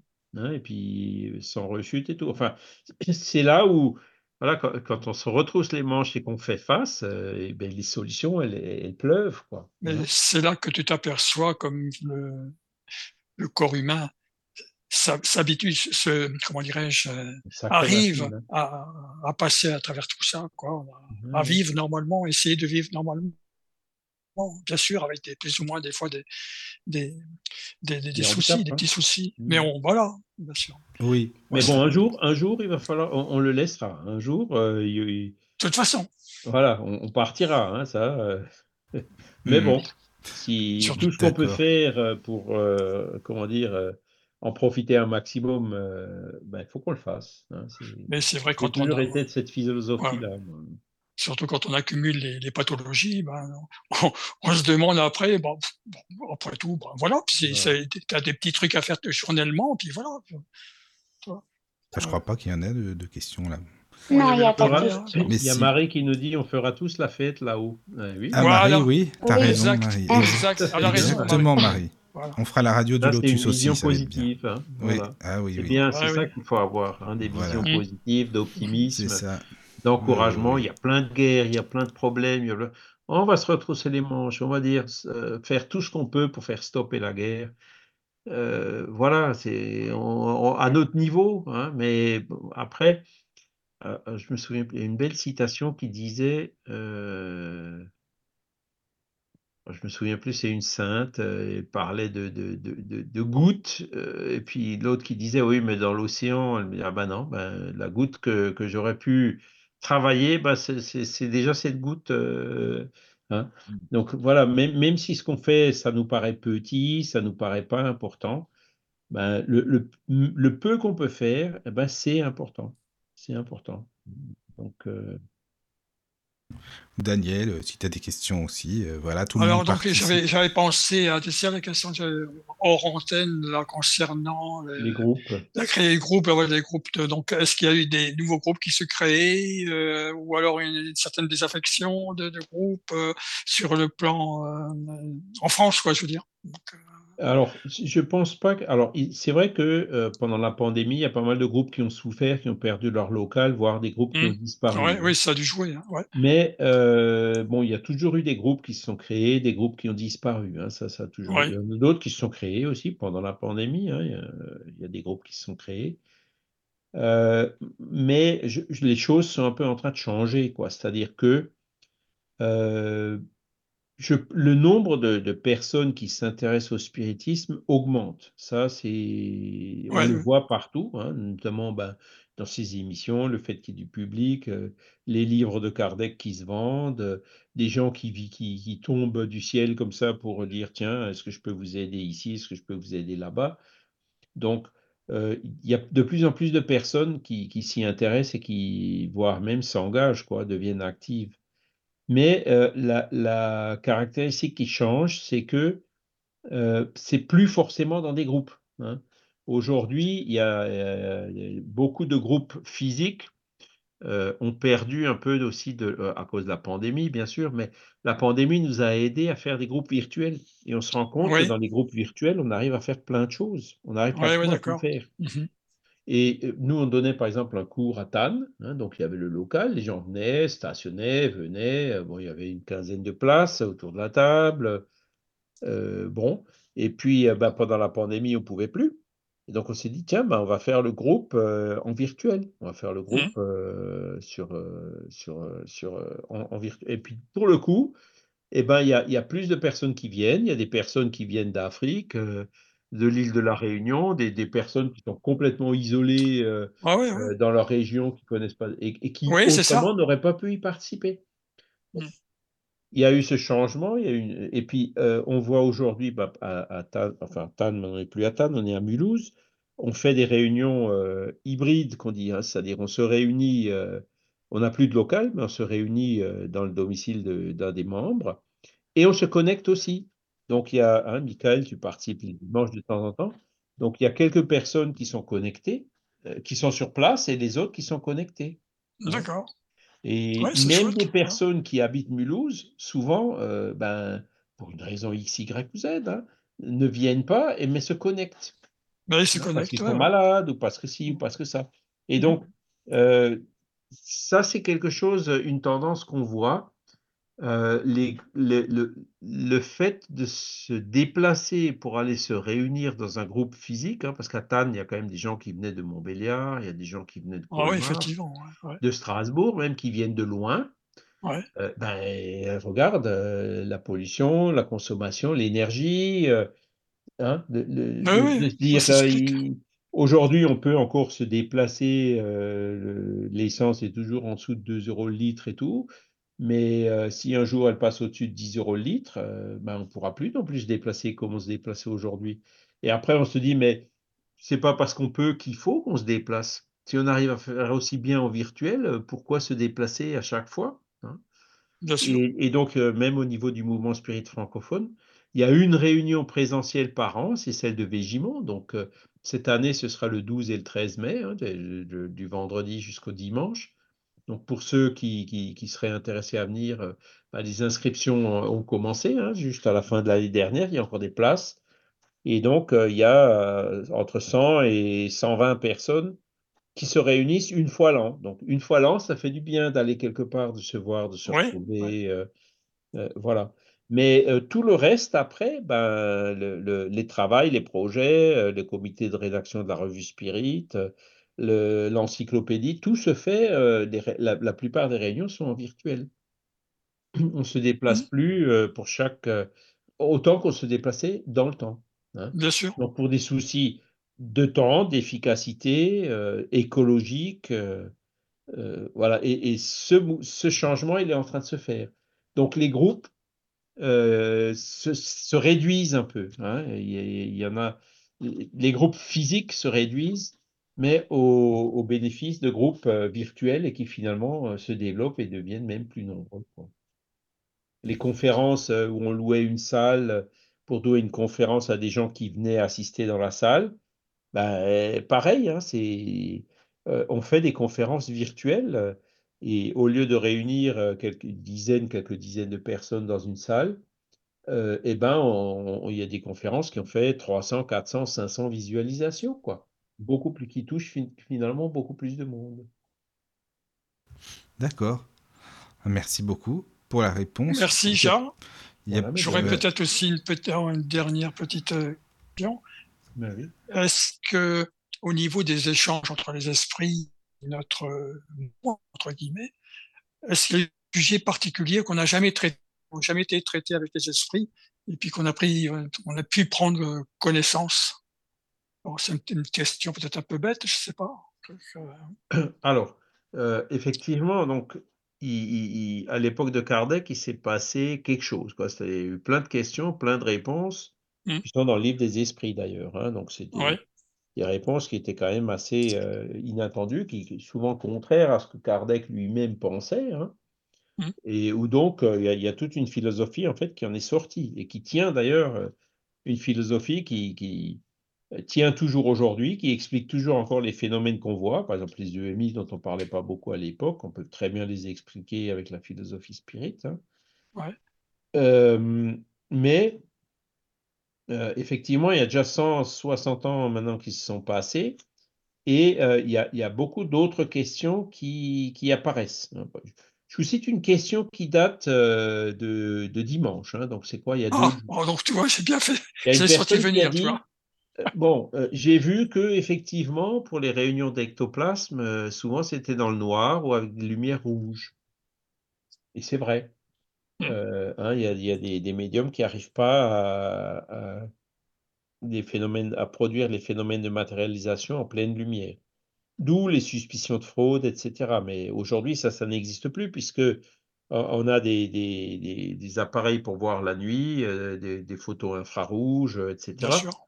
Donc euh, aujourd'hui, avec des, des, des, des- des- c'était réservé aux militaires, mais maintenant on a ça dans le grand public, donc avec des, des, ju- des jumelles pour voir la nuit, euh, même sans, sans avoir de, sans émettre des rayons infrarouges, elle, elle voit euh, par la chaleur, hein, comme si, comme si on était en plein jour. Donc, le fait que les, hein, cet inconvénient-là aurait disparu. Mais D'accord. euh, le, la personne a dit, mais si la lumière, c'est un rayonnement électromagnétique, a un Bien sûr. effet sur l'ectoplasme, est-ce que, par exemple, les rayonnements électromagnétiques des téléphones portables ont aussi un effet euh, négatif euh, sur l'ectoplasme, ou sur la médiumnité en général, ou sur les passes magnétiques ou autres? Ah, bonne question. hein. On n'a jamais vraiment pas les mêmes fréquences, c'est pas les mêmes. Bien sûr. on va leur demander. hein. Oui. Et Ouais. il y a, en ce moment, il y a un projet qui est en train. Il y a, eu plusieurs tentatives dans ce sens, mais qui n'ont jamais vraiment très très bien marché parce qu'elles étaient, je dirais, euh, mal gérées.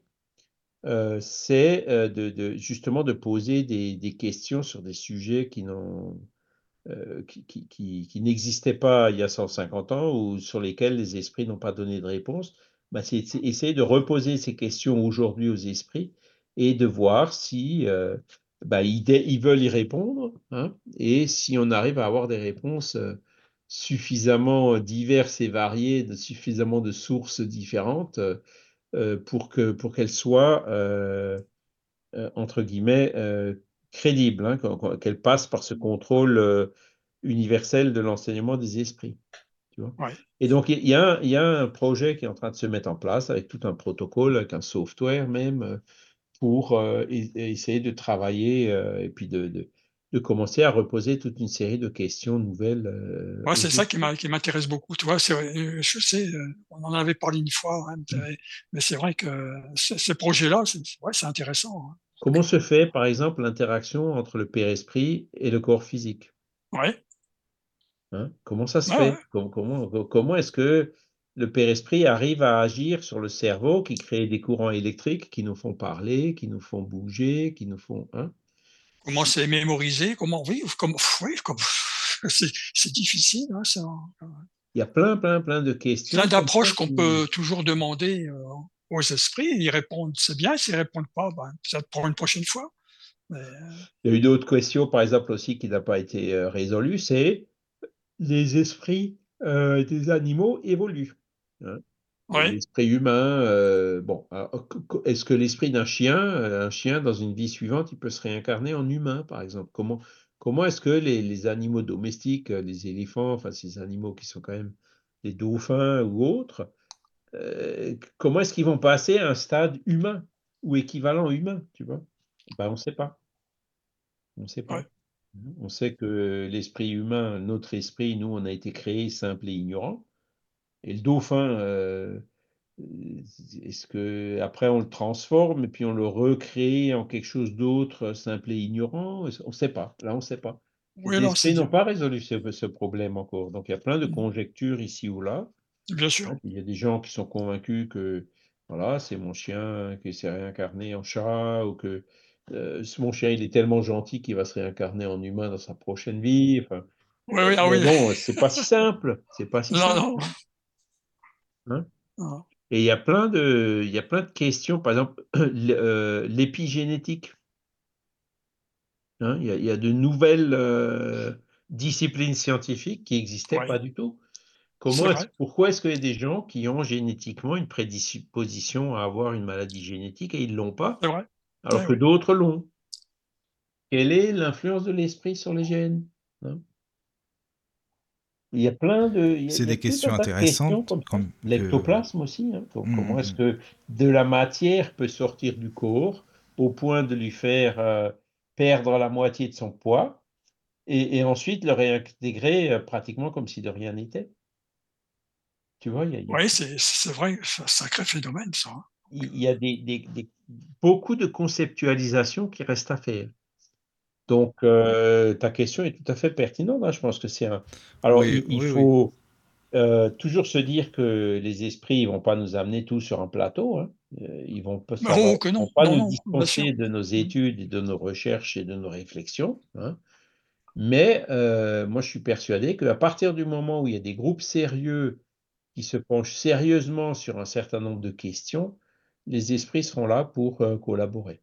Surtout Mm. si c'est plusieurs groupes qui travaillent euh, indépendamment l'un de l'autre, euh, où les esprits les, Puis comme tu disais avoir bien, avec protocole euh, à l'appui, etc. Voilà, c'est c'est là aussi qu'il faut absolument faire attention. hein. Donc, euh, Parce que, tu vois, par exemple, les correspondances croisées, hein, je sais pas si... ah oui, oui. Ça, aujourd'hui, c'est impossible. Avec l'Internet, Ah, mais tout, pardon, ouais, tu vois, à l'époque, c'est sûr, les lettres qui mettaient euh, deux semaines, trois semaines pour arriver d'Australie jusqu'en Angleterre, ils ne pouvaient pas se copier les uns sur les autres aussi facilement qu'aujourd'hui, quoi. maintenant. Alors qu'aujourd'hui, euh, tout est de toute façon beaucoup plus suspect à cause de la vitesse à laquelle l'information circule. C'est ça, Donc ça, ça, complexe, ça, ra- ça, ça rend les choses un peu plus compliquées. bien sûr. Bah oui, merci Daniel. Oui, attends, franchement, c'est Ouais. c'est une bonne question. Bah, là, c'est toujours mon beaucoup. hein. côté un petit peu, euh, entre guillemets, scientifique qui, qui revient. Quoi. Non, mais c'est bien. Il y a un mail Ah. de Guillaume sur, euh, tu sais, l'application, qui est arrivé vers l'application. Allez où, Caroline, ce soir? Ah bah voilà, bah Ah. Guillaume, t'as pas écouté le début de l'émission, alors ce- C'est une bonne question. c'est une bonne question aussi. C'est pas Spirit, mais c'est une question aussi. Bah Caro, en ce moment, elle a, hier, elle avait pas de connexion du tout. Ce soir, euh, je sais pas, mais en tout cas, puis en plus, elle est, elle est malade, donc euh, elle nous écoute de dans son lit. Elle m'a écrit, je suis dans mon et je vous On écoute. te fait des gros bisous, euh, Caro. Voilà, Ouais. voilà, voilà. Donc Emmaël s'est proposé Bon gentiment de nous aider. tout cas. Ah, Ouais, voilà, en ce après, moment, c'est pas simple. On va envoyer de bonnes pensées. De bo- oui, ça Ah, de tout à bonnes fait, voilà. énergies. En tout cas, Emel, merci encore de nous avoir aidés, d'avoir Ah oui, proposé ton aide. Ah, merci à vous euh, pour votre gentil. bienveillance, hein, parce que je découvre, moi, donc... euh, Ben, je sais bien, Voilà, c'est avec, ta première expérience. oui, Voilà, très avec bien la passé. plage, puis avec la plage braille, euh, c'est pas facile. Donc euh, voilà. Oui, c'est Mm. c'est pratique. Hein, Mm. Enfin, c'était super gentil en tout cas. Et Ouais. puis Charles, encore une fois, hein, merci beaucoup pour euh, toutes ta- Charles, tes ouais. émissions. Ouais. C'est vraiment bien. Et puis, euh, ben nous, on, on se dit à très bientôt. Et puis, n'hésitez pas à nous envoyer des questions. Et puis, euh, pour la prochaine fois, quoi. Voilà. Euh, merci, Charles. tous. Merci beaucoup. Bonne Merci. nuit. Bonne nuit à Merci. tous. À Bonne bientôt. nuit. Bonne Bonne nuit. nuit. À bientôt. Entrez dans la sérénité et la paix, la paix, la paix, la paix. Bienvenue sur la radio du Lotus.